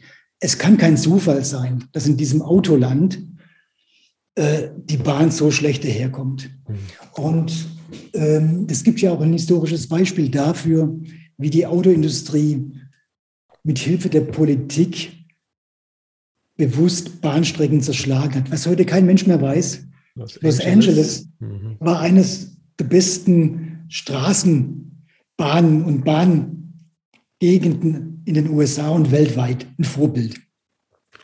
Heute finden Sie keine Straßenbahn mehr in, in, Los Angeles. Die Bahn ist reduziert auf gar nichts in Los Angeles. Und da hatte, hatte die Autoindustrie, General Motors war das, glaube ich, aber ich muss jetzt nachgucken, mein Buch nochmal, hatte extra ein Büro und Leute darauf angesetzt, wie kaufen wir auf, wie zerschlagen wir ähm, die Alternative zum Auto. Und da wurden zigtausende von Straßenwagen wurden im Pazifik versenkt, als sie es aufgekauft haben. Da wurde systematisch die Alternative zum Auto zerstört in den USA. Und der Mensch auf das Auto getrimmt in den 30er, 40er. Und das wurde erst in den 70er Jahren aufgearbeitet. Und ähm, man muss jetzt kein Verschwörungstheoretiker sein, um zu sehen um davon auszugehen, dass in Deutschland so etwas auch passiert sein mag. Also warum funktioniert die Bahn in der Schweiz perfekt? Warum funktioniert die Bahn in Österreich perfekt? Warum funktioniert die Bahn in Italien, wo man früher darüber gelacht hat, über die Italiener unzuverlässig und so, also Klischee. Äh, warum funktioniert die Bahn in Italien perfekt? Und warum funktioniert sie in diesem Hochtechnologieland Deutschland dermaßen unperfekt? Zufall mag sein. Ich glaube nicht, dass es Zufall ist. Und ich zitiere ja auch einen Bankmanager, der mir von äh, seinen Erfahrungen berichtet mit der Bahn und mit der Autoindustrie, konkret mit äh, Mercedes-Benz. Und es wurde ja auch mit Hilfe der Politik ist es geschehen. Es wurden, man muss sich das mal vorstellen, es wurden ja systematisch Großstädte im Laufe der letzten Jahre von der Bahn abgehängt, also, ähm, also vom Fernverkehr abgehängt. Äh, zum Beispiel Chemnitz 240.000 Einwohner, Potsdam 170.000 Einwohner, Krefeld 234.000 Einwohner, Heilbronn 122.000 Einwohner, Bremerhaven 114.000 Einwohner und so weiter und so fort. München und Gladbach 260.000 Einwohner. Da könnte ich jetzt auch ewig was runterleihen. Städte, die Großstädte, Mittelstädte, die vom, Bahn, vom, Fern, vom Fernverkehr abgehängt worden sind. Im Laufe der Jahre wurde durch diese Zerstörung der Bahn, diese massive, diese massive Reduzierung der Bahn, wurden insgesamt, wurde insgesamt 17 Millionen Menschen das Bahnfahren in Deutschland radikal erschwert und wurde das Bahnfahren unattraktiv. Und das ist natürlich unverantwortlich. Und deswegen kann ich auch, ich würde es zwar gern, die reden jetzt davon, dass man äh, mehr Personen und was weiß ich was auf die Schiene bringen will und, und so. Das höre ich zwar gern, aber mir fehlt der Glaube und es geht auch gar nicht. Also noch ein Beispiel, wenn Sie davon reden, jetzt mehr Güterverkehr. Äh, 1994 gab es noch knapp oder gut 12.000 Gleisanschlüsse für Fabriken und Unternehmen. Heute sind es noch knapp 2300, Tendenz fallend. Also wie soll das dann möglich sein? Die Deutsche Bahn hatte vor einigen Jahren noch 120.000 Güterwaggons. Heute sind es weniger als 70.000. Wie soll das denn also möglich sein? Es ist relativ einfach, etwas zu zerstören, aber es ist verdammt schwierig, etwas wieder aufzubauen. Und dann kommt noch dazu, es ist auch wahnsinnig viel Know-how verschwunden. Die Bahnmacher, die Bahnmanager, die sind überfordert mit dem Management der Bahn. Und meine These ist, mit dieser Bahn in Deutschland kann es so lang überhaupt nichts werden, solange diese Bahn in 140 Ländern agiert. Da ist ein bürokratisches Monster der ganz besonderen Art entstanden, für, die, für das Management dieses weltumfassenden Imperiums sind über 60.000 Mitarbeiter zuständig. 60.000 Mitarbeiter, das sind mehr Mitarbeiter, als im Fernverkehr tätig sind. Wie ist es machbar? Und da müsse die Politik rigoros eingreifen, aber ich sehe dazu nicht den Willen. Ich sehe den Willen, dass es eben so weitergeht, dass weitergewurschtelt wird, dass wahnsinnig viel Geld in die Bahn gesteckt wird, aber es wird verschwinden in diesen unsinnigen Großprojekten, die für die Leute auf dem Land überhaupt nichts bringen, die alle durch die Bank komplett unökologisch sind und komplett unökonomisch sind. Und deswegen habe ich da kein Vertrauen. Und ich würde es mit Ihnen gerne wieder abschließen, dass 2030 es keine Verdopplung der angestrebten äh, Fahrgastzahlen gibt. Und was ich auch nicht verstehe, also Bahnchef Rüdiger Grube hatte eine halbwegs wahre Erkenntnis. Er sagte, alles über Tempo 250 ist nicht mehr zu verantworten, ist klimaschädlich. Und er ließ die neuen ECs bei 250 abregeln. Tempo 250. Wobei Tempo 250 schon ziemlich gaga ist für das Klima. Jetzt soll eine neue Höchstgeschwindigkeitsstrecke gebaut werden zwischen Bielefeld und Berlin mit 330 Kilometern. Was soll das in dieser Zeit, wo alle davon reden, wir müssen das Klima retten und die kommenden Generationen und Nachhaltigkeit und was weiß ich was alles.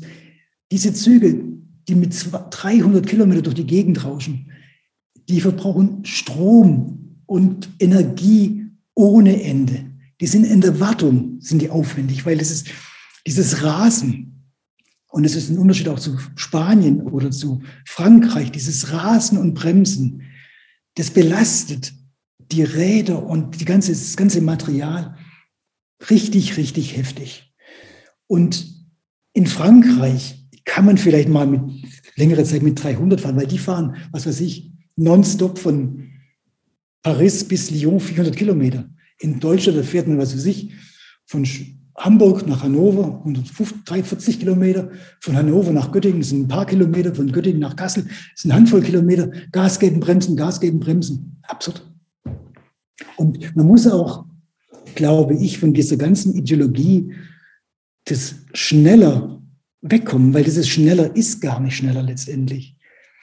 Ähm, in Frankfurt wird jetzt zum Beispiel gegründet, dieser neue Tiefbahnhof, der da geplant ist man spare acht Minuten Fahrzeit ein. Trollig, sage ich dazu. Acht Minuten Fahrzeit spart man ein. Aber wenn ich von 40 Meter Tiefe an die Erdoberfläche zur Sonne, zur Freiheit kommen will, da bin ich auf den Rolltreppen einige Minuten unterwegs. Ich spare also überhaupt nichts.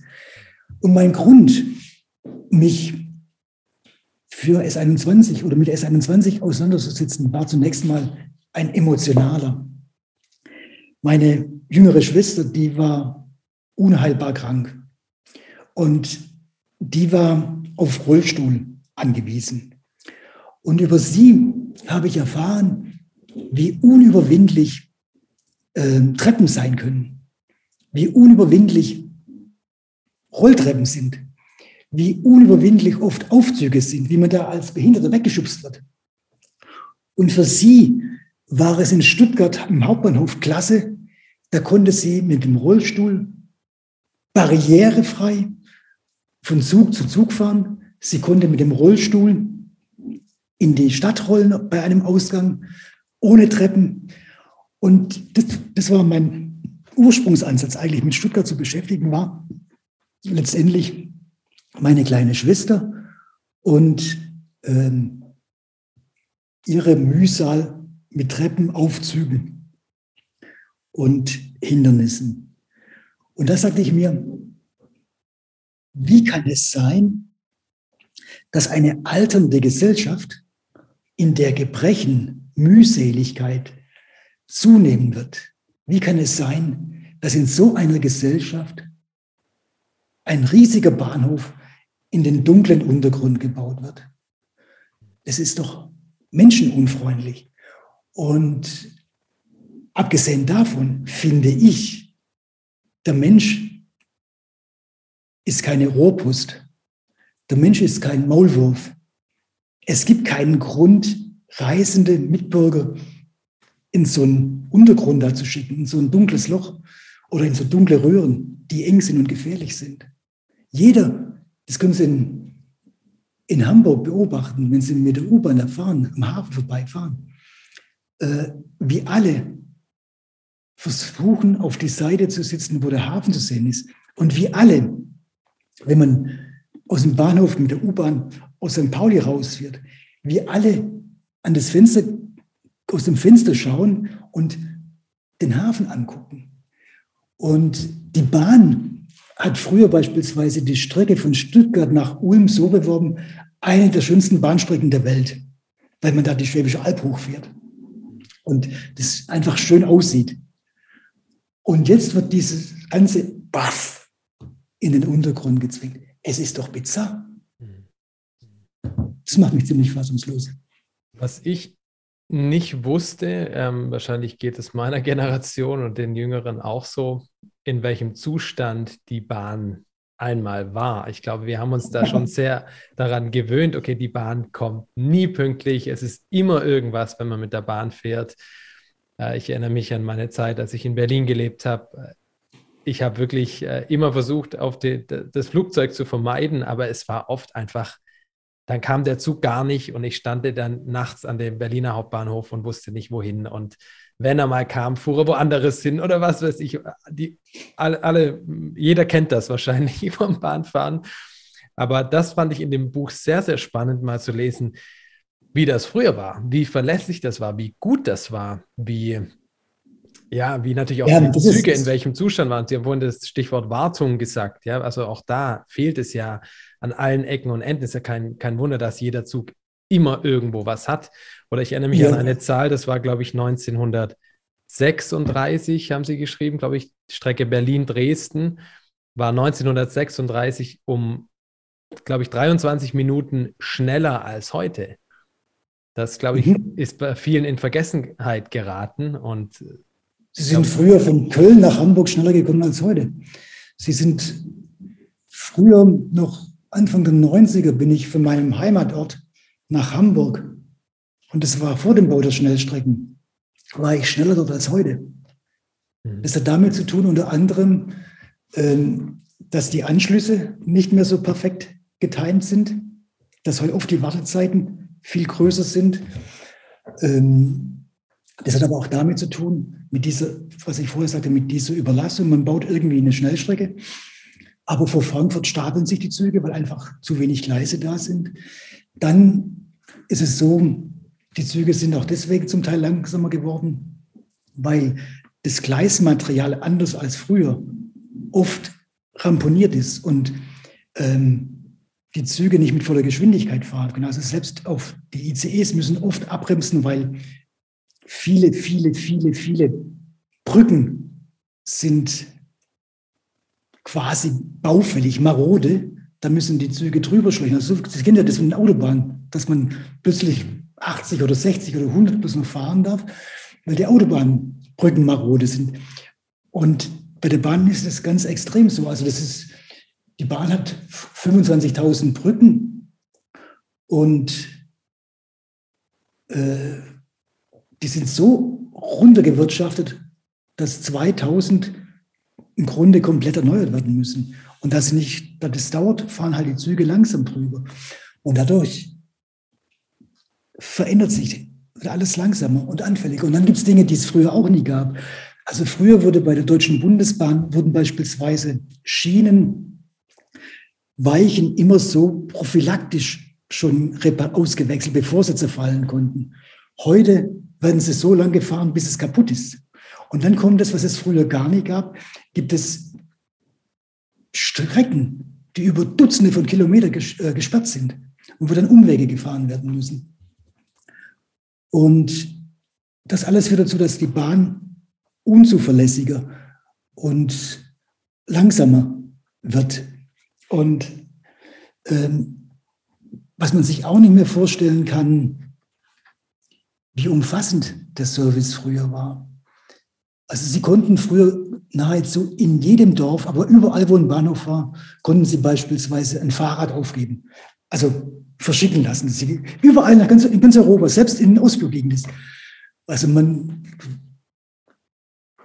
ging zum Bahnhof und die meisten Bahnhöfe waren besetzt mit Menschen von morgens 6 bis abends 22 Uhr zum Schalter und da stellte man sein Fahrrad hin, da gab es einen Gepäckschalter äh, und dann füllte man was aus und sagte, schrieb rein, äh, am 6.8. bin ich in Florenz. Und am 6.8. stand ihr Fahrrad in Florenz. Und da konnte dann losraten. Wäre doch heute ganz toll, wenn sowas möglich wäre. Das ist heute nicht mehr möglich. Oder selbst der Minibahnhof hier bei meinem Heimatort, der hatte einen beheizten Warteraum, der hatte eine Toilette Heute ist es so ein schäbiger Verschlag wie so ein pff, gar nichts. Das ist, das ist kein Mensch mehr. Und deswegen ist das alles versifft, verschmutzt. Dann ist das so eine Apparatur, wo ich eine Fahrkarte rauslassen kann. Oft funktioniert es nicht, weil Schnee, Sonne, was weiß ich, was sieht man das schlecht. Es ist einfach, es ist ein Service, der komplett zerstört worden ist, den man sich heute gar nicht mehr vorstellen kann.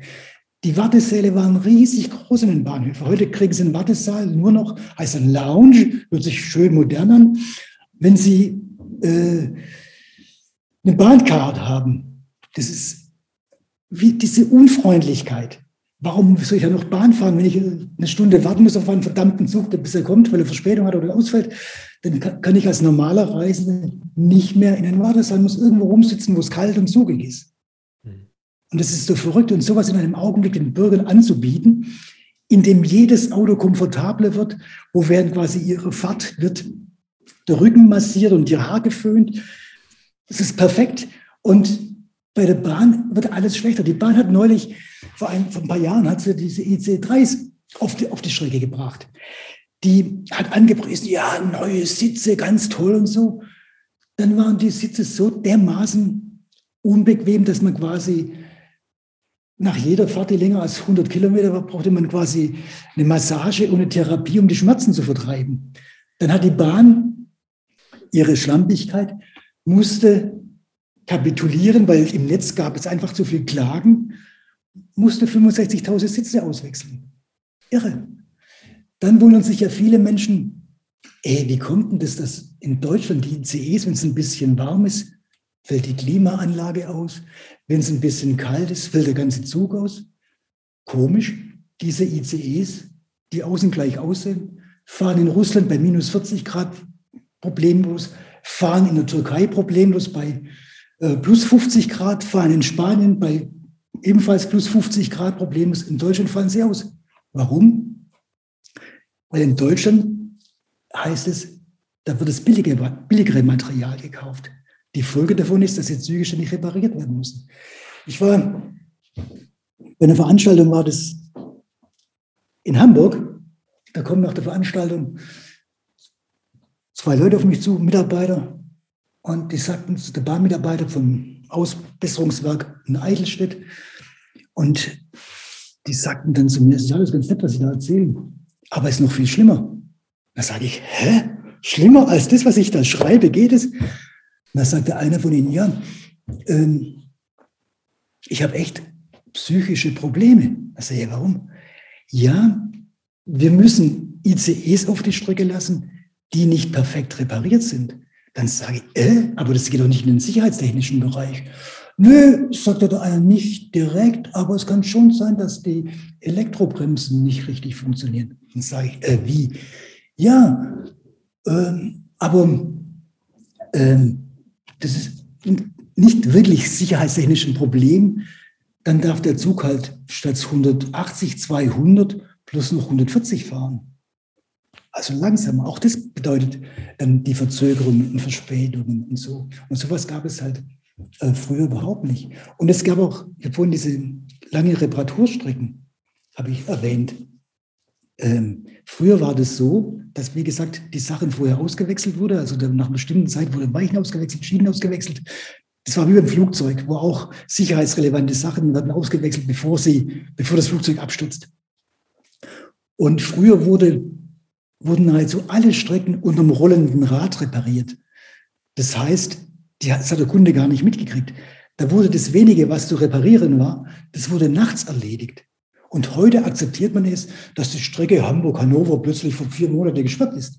Oder die Strecke zwischen der Großstadt Hamburg und der Regierungsstadt Berlin, dass große Teile monatelang poff, einfach abgesperrt sind. Da akzeptiert man das, das wäre früher undingbar gewesen. Und dann noch etwas. Früher war auch dieses System Post, Bahn perfekt aufeinander abgestimmt. Da war an jedem Zug war, war ein Postwaggon angehängt. Und die Postgebäude waren immer direkt ähm, den Bahngebäuden zugeteilt. Das heißt, es wurde wahnwitzig viel Post mit der Bahn transportiert. Es gab einen Bahnchef, Heinz Dürr heißt er. Er kommt aus der Autoindustrie. warum ist ein Autoindustrieller plötzlich ein Bahnschiff? Ähm, der sagte auch, mehr Güter auf die Bahn. Was war eine seiner ersten Taten? Kein Mensch weiß mehr, dass es so etwas mal gab. Er schaffte die Postzüge ab. Die Postzüge, das waren Züge, da wurden abends, nachts die Post abgeliefert. In Stuttgart standen da fünf, sechs Züge, standen der Bahnhof und die fuhren dann nach Hamburg, nach Kiel und das war so perfekt, man konnte in Tübingen einen Brief um 9 Uhr auf, 21 Uhr aufgeben, der war morgens in Hamburg. Das schaffen sie heute nicht mehr. Aber was macht der Bahnschiff da? Er schaffte 6000 Lastwagen für die Post an. Ökofreundlich und schaffte die, die Postzüge ab. Aber er, der früher viel für Mercedes Daimler gemacht hat, hatte, kaufte dann für die Post vorwiegend Lastwagen. Von wem? Dreimal dürfen Sie raten. 6000 Stück. das ist schon toll. Und das ist schon toll. Deswegen ist für mich dieses Buch ja ein Symbol für das, was in diesem Land, das angeblich so perfekt ist und so toll funktioniert, was da alles passieren kann und wie eigentlich Perfektes zerschlagen wird, unnötigerweise. Das äh, bringt mich noch zu einem Begriff, nämlich der Untertitel Das geplante Desaster der Deutschen Bahn.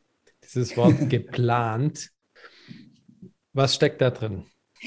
Ja, es ist eine, das Wort geplant heißt, es kann kein Zufall sein, was hier geschieht. Mhm. Es kann kein Zufall sein, dass in Stuttgart, der Welthauptstadt des Autos, die Alternative zum Auto die Bahn in den Untergrund kommt, versteckt wird. Dass die Alternative zum Auto bewusst eine Kapazitätsreduzierung erfährt. Ich meine, haben Sie jemals mitbekommen, dass Autobahnstrecken stillgelegt worden sind? In Deutschland sind innerhalb von knapp 25 Jahren über 10.000 Kilometer Bahnstrecke stillgelegt worden. Haben Sie mitgekriegt, dass jemals Autobahnkreuzungen ausgebaut worden sind? Bei der Bahn sind Kreuzungen ohne Ende ausgebaut worden. Haben Sie mitgekriegt, dass Autobahnraststätten zertrümmert worden sind? In Deutschland sind Bahnhöfe ohne Ende zertrümmert. Tausende wurden verhökert, verkauft, verscherbelt, weg. Das ist die, die, das ist die Realität. Und wenn Sie denken, dann wird gleichzeitig wahnwitzig viel Geld beispielsweise in den, in in Tunnels ge äh, gesteckt. Stuttgart 21 und die Neubaustrecke nach Ulm.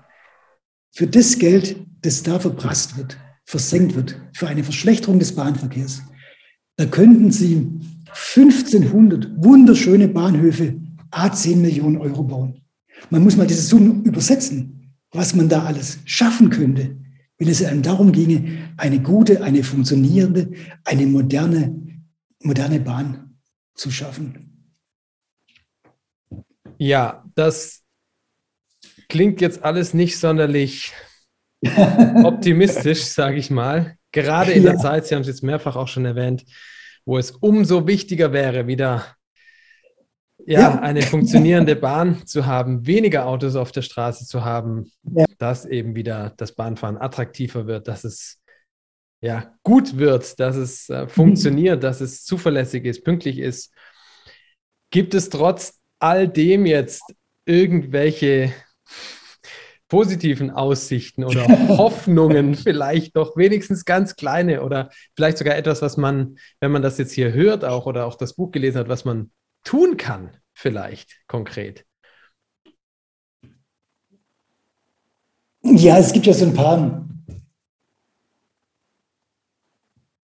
Dinge, die durchaus positiv sind. Also, aber das ist halt auf regionaler Ebene. In der Region Karlsruhe, die Stadt Karlsruhe hat es gut geschaffen, den öffentlichen Nahverkehr auszubauen, den Zugverkehr auszubauen, mit Hilfe äh, von Bahn und, und Land oder Freiburg ebenfalls. Es gibt so ein paar Städte, die in die richtige Richtung gehen, die auch das Angebot von Zügen erweitert haben oder Regionen. Und da ist ja die Erfahrung, dass die Leute, die Bürger dann tatsächlich, wenn das Angebot besser wird, äh, auch auf den Zug umsteigen. Und ich glaube, dass in der Bevölkerung allgemein allerdings Pandemie, Rückschlag, aber allgemein eine Stimmung herrscht, ja, Zugfahren ist machbar und Zugfahren ist nicht mehr altmodisch oder von gestern oder sowas. Und viele Bürger haben es, glaube ich, langsam auch satt, im Stau zu stehen auf der Autobahn. Und es ist nicht mehr so sexy, Auto zu fahren. Aber es ist natürlich auch nicht sexy, auf den Zug zu warten mhm. oder auf einen ausfallenden Zug zu hoffen oder ähm, so Durchsagen zu hören, die ich ja in meinem, äh, in meinem Buch zitiere, wie äh, zum Beispiel war das auf einer Fahrt von, in Heidenheim nach Ulm und da hieß es im Bahnhof von Heidenheim, kam da plötzlich scheppernd aus dem Lautsprecher auf Schwäbisch, soll ich es auf Schwäbisch sagen oder auf Hochdeutsch? Auf Schwäbisch, so bitteschön. Nicht Schwäbisch. Ah, Sie haben es wahrscheinlich schon gemerkt, dass alle unsere Glows defekt sind. He, he sind. Ich weiß, auch, ich weiß auch nicht, warum das so ist. Das war der, der Lokomotivführer. Ich weiß auch nicht, warum das so ist. Aber auf Gleis 3 steht ein Zug, dort funktionieren die Klos. Wenn Sie also unbedingt müssen, gehen Sie durch die Unterführung rüber und durch und wir warten auf Sie. Und so eine Durchsage im 21. Jahrhundert in Baden-Württemberg, dem Lande Dichter, Denker, Tüftler, zu hören, das finde ich schon sensationell. Und solange solche Durchsagen kommen, äh, kann es nichts werden mit, dem, mit der Bahn. Also wenn selbst die Toiletten äh, nicht funktionieren, das ist schon tragisch. Also ich denke, ähm, die Politik, und es ist ja ein Staatsunternehmen, ich will nicht, dass die Bahn privatisiert wird, das ist eine Verschlechterung. Die muss da durchgreifen, aber die hat nicht die Absicht, so wie es aussieht, im, äh, im Koalitionsvertrag nimmt das Thema Bahn gerade mal eine Seite ein. Das zeigt schon die Wichtigkeit. Das ist in Quantität negligible, das können Sie vergessen. Und da ist auch wieder die Rede von den Wettbewerb stärken. Dann denke ich, mein Gott, den Wettbewerb auf der Bahn zu stärken. Geht es noch Hirnverbrannt oder muss man nur nach Großbritannien gucken, was dort der Wettbewerb gemacht hat, was dort der Wettbewerb gebracht hat? Unendlich teure Fahrkarten, verspätete Züge, aus den Gleisen springende Züge, Tode, Verletzte, komplette Unzuverlässigkeit. Das war die Privatisierung, der Erfolg der Privatisierung. Die Privatisierung war in Großbritannien so schlimm, dass jetzt der Staat wieder anfängt, alles zurückzurollen und wieder versucht, auf den Status antiquo zu kommen. Irre. Und da reden Sie modisch, modisch im Koalitionsvertrag von mehr Wettbewerb. Das kann nicht funktionieren, Wettbewerb auf der Schiene. Also Bahn ist ein äh, natürliches Monopol. Also wie wollen Sie einen Wettbewerb machen auf der Schiene? Ähm, beispielsweise zwischen Berlin und Hamburg. Also ein privater Wettbewerber, der muss darauf achten, dass er Geld macht. Er muss darauf achten, dass er Profit macht. Er muss darauf achten, dass er die profitablen Seiten bedienen darf. Dass er zwischen Berlin und Hamburg oder Hamburg und Berlin, und das gilt für alle Metropolen, ist der Bahnverkehr zwischen 7 und maximal 10 Uhr hochattraktiv. Wer soll dann die, diese hochattraktiven Zeitfenster bekommen? Da wird dann ein Streit drum entbrennen. Und privater Wettbewerb hieße auch wiederum ähm, mehr Bürokratie. Das muss dann irgendwie koordiniert werden. Also dieses private sieht man ja, wie es schon nicht funktioniert in Baden-Württemberg beispielsweise. Da sind ja zwei private Anbieter unterwegs, Abellio und Go Ahead. Eine Folge davon ist, dass die Abstimmung von den Fahrplänen nicht mehr so funktioniert, dass ich anders als früher, wenn ich nach Stuttgart will, eine halbe Stunde in Aalen warten muss auf meinen Anschlusszug oft. Das war früher nicht so, da hat es fünf Minuten gedauert, da war alles fein getaktet, wie beim Militär, zack, zack, zack, zack, zack, zack. Und das ist halt nicht so. Außerdem immer dieses Gerede von den Privaten. Die privaten Anbieter Abellio und Go Ahead, das sind staatliche Subunternehmen der, äh, der Brit vom britischen und holländischen Staatsbahnen, der britischen holländischen Staatsbahnen. Das heißt, der deutsche Steuerzahler finanziert eine ausländische Konkurrenz, die auch ein Steuerunternehmen ist. Es ist dieses ganze Gerede von privatem Mittelwerb ist in Sachen Bahn absolut verrückt und kontraproduktiv. Und deswegen habe ich auch relativ wenig Vertrauen, dass es wirklich fundamental äh, besser werden kann. Und solange, aber ein erster Schritt muss tatsächlich sein, Abschied von diesen Auslandsgeschäften und Abschied von diesen irrsinnigen Großprojekten, die nicht zu rechtfertigen sind, an denen ein paar Industrien wahnwitzig viel Geld verdienen für ihr Leben lang. Und diese Großprojekte, die meistens mit Tunnelprojekten einhergehen, sind auf dem Unterhalt extrem teuer.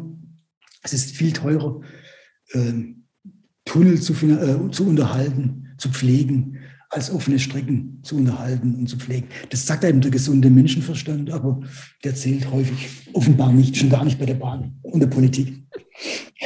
Mhm. Mhm. Also es müsste, es müsste ein radikales neues Denken einsetzen. Und dass es gehen kann und möglich ist, zeigen ja Länder wie, wie gesagt, Schweiz, Österreich, Italien. Aber dazu muss halt der feste Wille kommen. Mhm. Wie wird man denn Bahnchef? Gute Frage, frage ich mich auch. ich glaube, man wird Bahnchef über Beziehungen. Also ich glaube, Bahnchef Medom, der wirklich eine unglückliche, verheerende Spur durch das Bahnland Deutschland sieht. Also Deutschland war ja mal ein Bahnland, das vergisst man. Deutschland war für die Schweiz Vorbild, für Österreich, für alle Länder war Deutschland, das Bahnland Deutschland ein Vorbild, weil die Bahn kam auf die Sekunde genau pünktlich. Und so unpünktlich wie heute die Bahn kommt, also die Bahn war im Grunde so pünktlich wie heute in Japan. In Japan würden sich alle Bahnchefs kollektiv ins Schwarz stürzen, Samurai stürzen, wenn sie diese Verspätungszeiten hätten, wie in Deutschland, die in Deutschland normal sind. Die würden ja verschamt versinken. Aber hier ist es Bahnchef über Buddy Buddy. Warum wurde Medern Bahnchef? Weil er Kanzler Schröder kannte. Warum wurde der Bahnneuling Pofalla, warum kam er in den Vorstand der Bahn mit einem riesigen Gehalt? Buddy Buddy von Angela Merkel.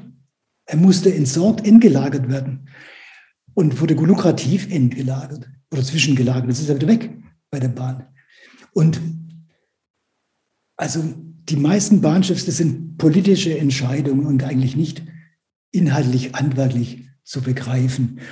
Und wie verheerend dann diese Bahnchefs agierten, also beispielsweise Bahnschiff Heinz Dürr, ein Automann. Ähm, es war ja auch so, als Dürr in den 90ern Bahnschiff war, gab es noch viele Beamte. Und man kann über Beamte denken, was man will, aber die Beamte haben die Pflicht zum Widerspruch. Und sie können Widerspruch üben, weil sie unkündbar sind. Und jetzt kam der Bahnschiff durch, kein Bahnwissen, große Pläne. Und da sagten die Bahndirektoren und viele Bahnkenner, Mitarbeiter sagten, das funktioniert nicht. Und das hat diesen Dürr so aufgeregt, dass er, er konnte die Beamten nicht entlassen. Er hat sich stillgelegt. Da gab es in Frankfurt einen Schuppen, einen alten Schuppen, Lokschuppen, Lokgebäude, ein altes Gebäude. Und da saßen viele, viele hochqualifizierte Bahnmitarbeiter, Bahnbeamte. Und die saßen in den Schreibtischen und durften nichts tun. Und mit diesen Bahnbeamten verschwand wahnsinnig viel Know-how. Und diese Bahnbeamten wurde zum Teil ersetzt durch Leute von McKinsey, Berger, Beratungsfirmen, Leute, die vielleicht BWL kannten, Zahlen kannten, aber keine Ahnung von der Wirklichkeit einer hochkomplexen, dem hochkomplexen Bahnsystem. Und das alles sind so kleine Facetten, mhm. warum die Bahn in diesem so fürchterlich desolaten Zustand ist. Mhm. Und es gibt also viel zu tun. Und wichtig wäre, dass wirklich Leute in die Spitze kommen, die das Handwerk von der Pike auf gelernt haben. Mhm. Ich meine, man muss sich das mal vorstellen. Ich glaube nicht, dass der VfB Stuttgart, der Fußballverein VfB Stuttgart, auf die Schnapsidee kommen würde. Vielleicht doch, weil der VfB Stuttgart. Also, ich glaube nicht, dass der VfB Stuttgart trotzdem auf die Idee käme, als Trainer einen Tischtennistrainer einzustellen. Aber das ist bei der Bahn, passiert das seit 25 Jahren so. Dass fachfremde Menschen an der Spitze stehen, die keine Bahnkompetenz haben. Und das schafft intern ein fürchterliches Klima, weil die Bahnmitarbeiter, die haben oft das Gefühl, ah, wir werden von Unfähigen regiert. Und das führt zu einem bahninternen Klima, dass die Bahnmitarbeiter, die verlieren die Lust. Mhm. Und wenn Mitarbeiter eines Unternehmens keine Lust mehr haben, dann kann das Unternehmen nicht mehr funktionieren. Wenn den Bahnmitarbeitern alles gleichgültig ist, also wenn sie mitkriegen, das wird eingespart, das wird eingespart, der das entscheidet, der verdient das 50-fache von dem, was ich verdiene oder das 100-fache von dem, was ich verdiene, dann hat das Unternehmen verloren.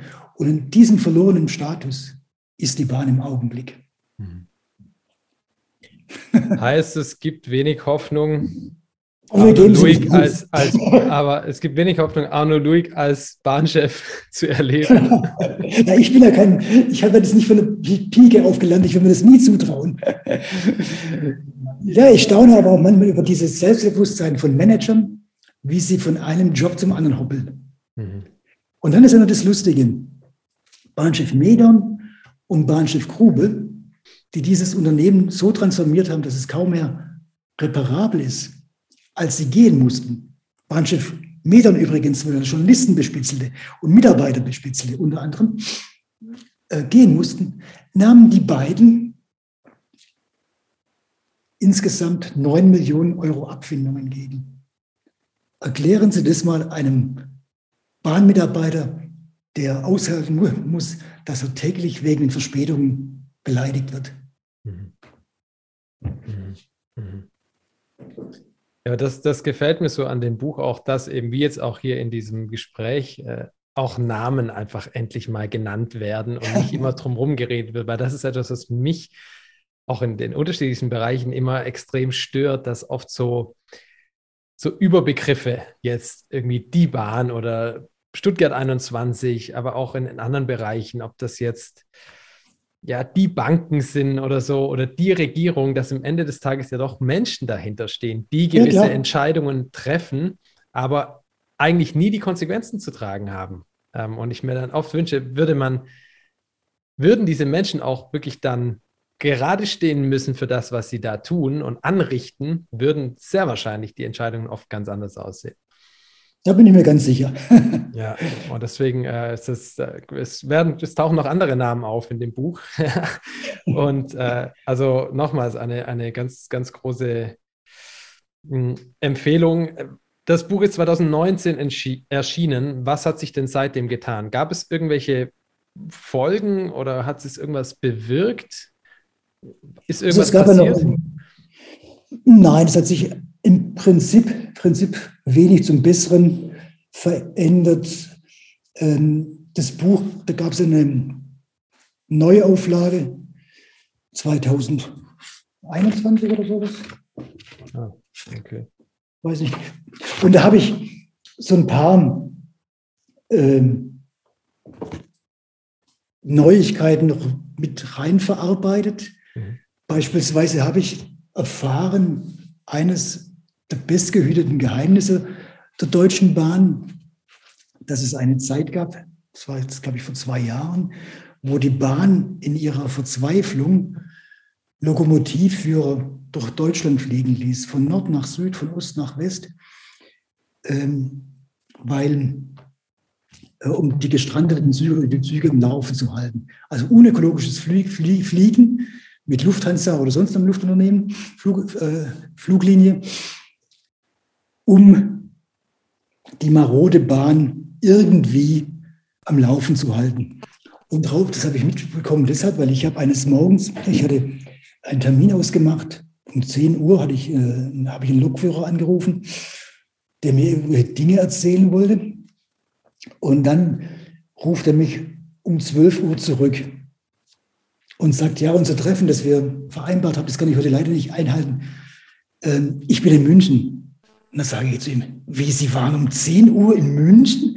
haben Sie jetzt einen Hyperschnellzug nach, äh, Sie waren um 10 Uhr waren Sie in Hamburg, mhm. um 12 Uhr sind Sie in München. Haben Sie einen Hyperschnellzug genommen, dass Sie jetzt in München sind?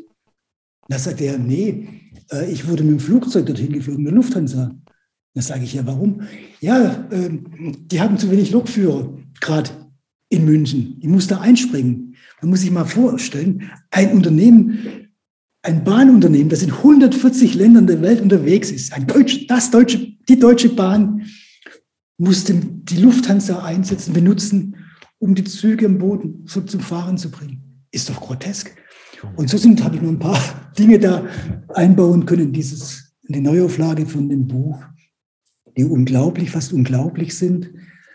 Ähm, verbessert hat sich leider, leider äh, bisher sehr, sehr wenig. Also ich sehe es ich sehe kaum eine, eine konkrete Verbesserung, muss ich sagen. Also, ähm, also ich, was mich auch so ein bisschen traurig und fatal stimmt, sind beispielsweise auch dort, wo die Grünen an der Regierung sind. Und in Baden-Württemberg sind sie seit zwölf Jahren nicht Juniorpartner, sondern Seniorpartner. Also haben wirklich Power. Hat sich wenig verbessert in Sachen Bahn. In diesen zwölf Jahren Regierungszeit der Grünen wurde nicht ein Bahnkilometer äh, re, äh, reaktiviert oder neu gebaut. Und das wäre ja theoretisch möglich. Also da tut sich auch sehr, sehr wenig. Und äh, offensichtlich Stuttgart 21 wird unverändert weiter gebuddelt und weiter gebaut trotz allem, was da drin steht. Also das, es würde ja eine Sache reichen, um das Ding mal kurz eigentlich zu stoppen. Und, und weil auch Sie, Sie schreiben da drin ja auch, es gibt ja Alternativen. Es gäbe ja auch Möglichkeiten auszusteigen und ähm, ah, ja, klar. ja, das Ding äh, noch irgendwie zu ähm, retten. Ich glaub, es ist eine Frage der Ehre. Und bei der Frage der Ehre hört die Vernunft auf. Und da die Politik sich so entschlossen hat, dieses Werk zu vollenden, werden sie es versuchen, fertig zu machen. Ja. Und es wird fertig gemacht, irgendwie. Aber wirklich fertig gemacht. Ich glaube, vielleicht gibt es eine Genehmigung und wird der Bahnhof tatsächlich fertig. Aber ich glaube nicht, dass er vom Brandschutz her genehmigt werden, äh, werden wird. Ich könnte mir auch vorstellen, dass vielleicht die französische Bahn gegen diesen Gefahrenherd äh, klagt. Und dass dann Brüssel letztendlich das Ganze kassiert und sagt, nee Leute, das geht tatsächlich nicht. Das, das verstößt gegen so viele Dinge. Und ich glaube auch, dass die französische Bahn keine große Lust hat, den Bahnhof anzufahren. Also die Schweizer Bahn hat schon erklärt, sie haben nicht, haben nicht vor, den Bahnhof anzufahren. Warum, weiß ich nicht. Sind das Sicherheitsprobleme? Das, die äh, erklärt nicht, warum sie den Bahnhof nicht anfahren will. Sie hat nur gesagt, sie würde nicht anfahren. Das heißt, die Verbindung Stuttgart-Zürich wird ein wenig auf Eis gelegt äh, oder man muss an einem Flughafen einsteigen.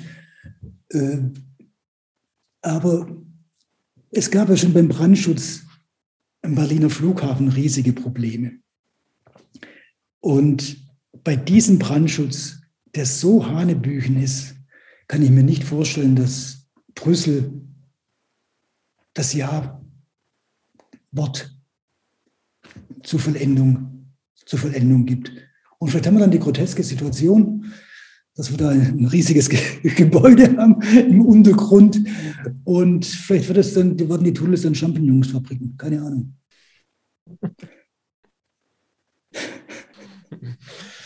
Ja, was mich ja auch äh, echt fassungslos stimmt eben auch die rechtliche Seite des Ganzen, dass äh, natürlich auch, wir gleich von der Volksabstimmung damals sprechen, wo ja gewisse Versprechen oder es geht ja ständig um Versprechen, die nicht eingehalten werden. Aber auch zum Beispiel ein Rückbau der Infrastruktur ist ja gesetzlich nicht erlaubt, was aber mhm. hier im großen Stile ja seit Ewigkeiten passiert. Wie ist das möglich? Also wie, wie kann das sein? Ja, da gibt es die Bahn dann mit ihren Experten, die sagen, ja, das ist äh, Polemik, dieser Rückbau. Das ist ein, das stimmt nicht, sagt die Bahn. Da wird dann einfach gesagt, das stimmt nicht, was Sie hier sagen oder was Ihre Bahnmitarbeiter, also was meine Experten sagen. Das wird dann einfach abgestritten. So wie sie abgestritten haben, dass dieses Projekt jemals mehr als 4,5 Milliarden kostet. Also all das, was ich in meinem Buch beschreibe, was alles durch die Bank abgestritten wurde, all das hat sich bisher realisiert. Mhm. Die Verteuerung, ähm, die Sache mit der Gleisneigung, die Sache mit dem Brandschutz, äh, dies unendliche, das unendliche Hinauszögern von der Fertigstellung. Es hieß 2017, jetzt heißt es offiziell 25. Das habe ich 2010 aufgrund der Bahnunterlagen schon geschrieben. Also das ist schon ziemlich, ziemlich irre, was möglich ist. Mhm. Und auch, ähm, wenn Sie, also man muss jetzt einfach mal auch so vergleichen, was in Stuttgart passiert mit anderen Tunnelbahn, Bahntunnelbauten in Europa. Da ist es, die Tunnel in Stuttgart sind sicherheitstechnisch die schlechtesten. Und das für einen Bau, der für das 21. Jahrhundert steht. Die Tunnelbauten in Spanien, Türkei, Eisenbahntunnelbauten, die sind alle viel sicherer. Und alle Verbesserungen, die gemacht wurden, äh, die mussten von S21-Kritikern erkämpft werden, die darauf hingewiesen haben, auch die Fluchtwege, die sind dazu eng, die, äh, das mit den Löschen ist alles fragwürdig und so. Es musste alles, alle Verbesserungen, die dann zum Teil stattgefunden haben, zum Teil sind sie gar nicht machbar, die mussten alle erkämpft oder vor Gericht erstritten werden. Das ist, es ist grotesk. Ja, wow, also ich kann nur noch mal empfehlen, für alle, die dabei sind, dieses Buch zu lesen, weil es einfach so, so viel aufzeigt. Ich finde das so, so wichtig. Also gar nicht jetzt eben nur speziell dieses Stuttgart 21 oder Bahnthema, sondern überhaupt die, die Möglichkeiten in diesem Land, in, in unserer heutigen Zeit, äh, auch mit den ganzen Herausforderungen, die wir haben. Ähm, es gibt noch auch ganz viele Be Beispiele, was ja, die Umweltzerstörung angeht, die, die Stichwort Zement und Betonindustrie und überhaupt Tunnelbauten, ähm, das ist ja verheerend, wirklich. Äh, und dass wir da, äh, ja, äh, jeder Bürger äh, bitte auf alles Mögliche zu achten hat, aber dann im großen Stile solche Dinge vor unserer Nase passieren, das ist schon, das ist schon sensationell irgendwo. Auch mit, mit unserem Geld vor allem. Ja, genau, das noch dazu, richtig. Ja, das ist, das ist der Wahnsinn. Also ja, einfach nochmal herzlichen Dank für dieses Meisterwerk ähm, und auch jetzt hier für die, für die Zeit und die vielen wundervollen und so wertvollen Informationen zu diesen ganzen Themen. Ich weiß, es wird viele Menschen erreichen und ich hoffe, es bringt viele auch zu einem kritischen Nachdenken hier ähm, darum geht es, denke ich, ganz oft. Was man jetzt konkret machen kann, ist natürlich immer noch das große Fragezeichen. so als einfacher Bürger. Wenn Sie da noch einen Tipp haben, gerne jetzt her damit. Mein Wunsch ist es tatsächlich, die Bürger, diejenigen konfrontieren, die für diese Dinge verantwortlich sind. Und da ist im Grunde fast jeder Abgeordnete ist dafür verantwortlich. Ich glaube, Fast jeder Abgeordnete setzt sich dafür ein, dass ein neues, ein neuer Gewerbepark entsteht, irgendwo neue Industrielogistikzentren entstehen. Aber kaum einer setzt sich dafür ein, dass ein Bahnhof reaktiviert wird. Viele, viele Abgeordnete setzen sich ein, dass Straßen ausgebaut werden. Aber kaum einer setzt sich dafür ein, dass Bahnhöfe anständig gebaut werden. Keiner setzt sich dafür ein, dass diese Lounges abgeschafft werden und wieder Wartesäle, Warteräume für alle Reisende geschaffen werden. Mhm. Dafür setzt sich kaum jemand ein. Ähm, früher waren beispielsweise in allen, fast allen Bahnhöfen Toiletten kostenlos zugänglich. Heute muss man dafür bezahlen. Warum? In Wirtschaften, Restaurants zahle ich auch nicht unbedingt, wenn ich auf die Toilette muss. Da hat sich so viel, hat sich zum, Verschlecht, zum Schlechteren verändert, aber man kann das und Abgeordnete können sich dafür einsetzen, dass diese Dinge äh, verbessert werden. Mhm. Das wäre im Grunde mein, mein Appell, dass man seine Abgeordneten, wenn man denn eine bessere Bahn will, dass man die ein bisschen quält. Mhm. Mhm. Ja, vielen lieben Dank, Herr Loic. Ganz, ganz herzlichen Dank. Mhm. Ich Ebenso. hoffe, wir haben die Gelegenheit, bald das zweite Thema zu behandeln und da auch mhm. ihr, ihr neuestes Buch mit reinzunehmen. Ähm, mhm. Das nochmal dann, denke ich, in einem extra Format dieses Podcasts würde ich mich sehr, sehr freuen, wenn wir da die Gelegenheit bald haben. Mhm. Ähm, an dieser Stelle einfach nur ganz herzlichen Dank für Ihre Zeit und auch das, die sehr rasche Zusage und un unkomplizierte Zusage für dieses Gespräch. Das hat mich sehr, sehr gefreut. Und ja, ich äh, werde es natürlich verlinken, auch wo man dieses Buch, was wirklich Pflichtlektüre werden muss, äh, wo man das herbekommt. Also nochmal ganz herzlichen Dank. Danke. Danke auch dir für deine Zeit und das Zuhören. Wenn du mich und diesen Podcast unterstützen möchtest, kannst du das ab sofort mit einer Spende oder über Patreon tun. Alle Links findest du in der Beschreibung zu dieser Folge. Danke für deine Unterstützung und alles Liebe von Herzen. Open your heart and just give love. Feels like flying like a dove. Press the button which is called restart and be proud of who you are. Pay attention to your intuition. Focus on the good, make it your mission. Everything happens for a reason. Take your time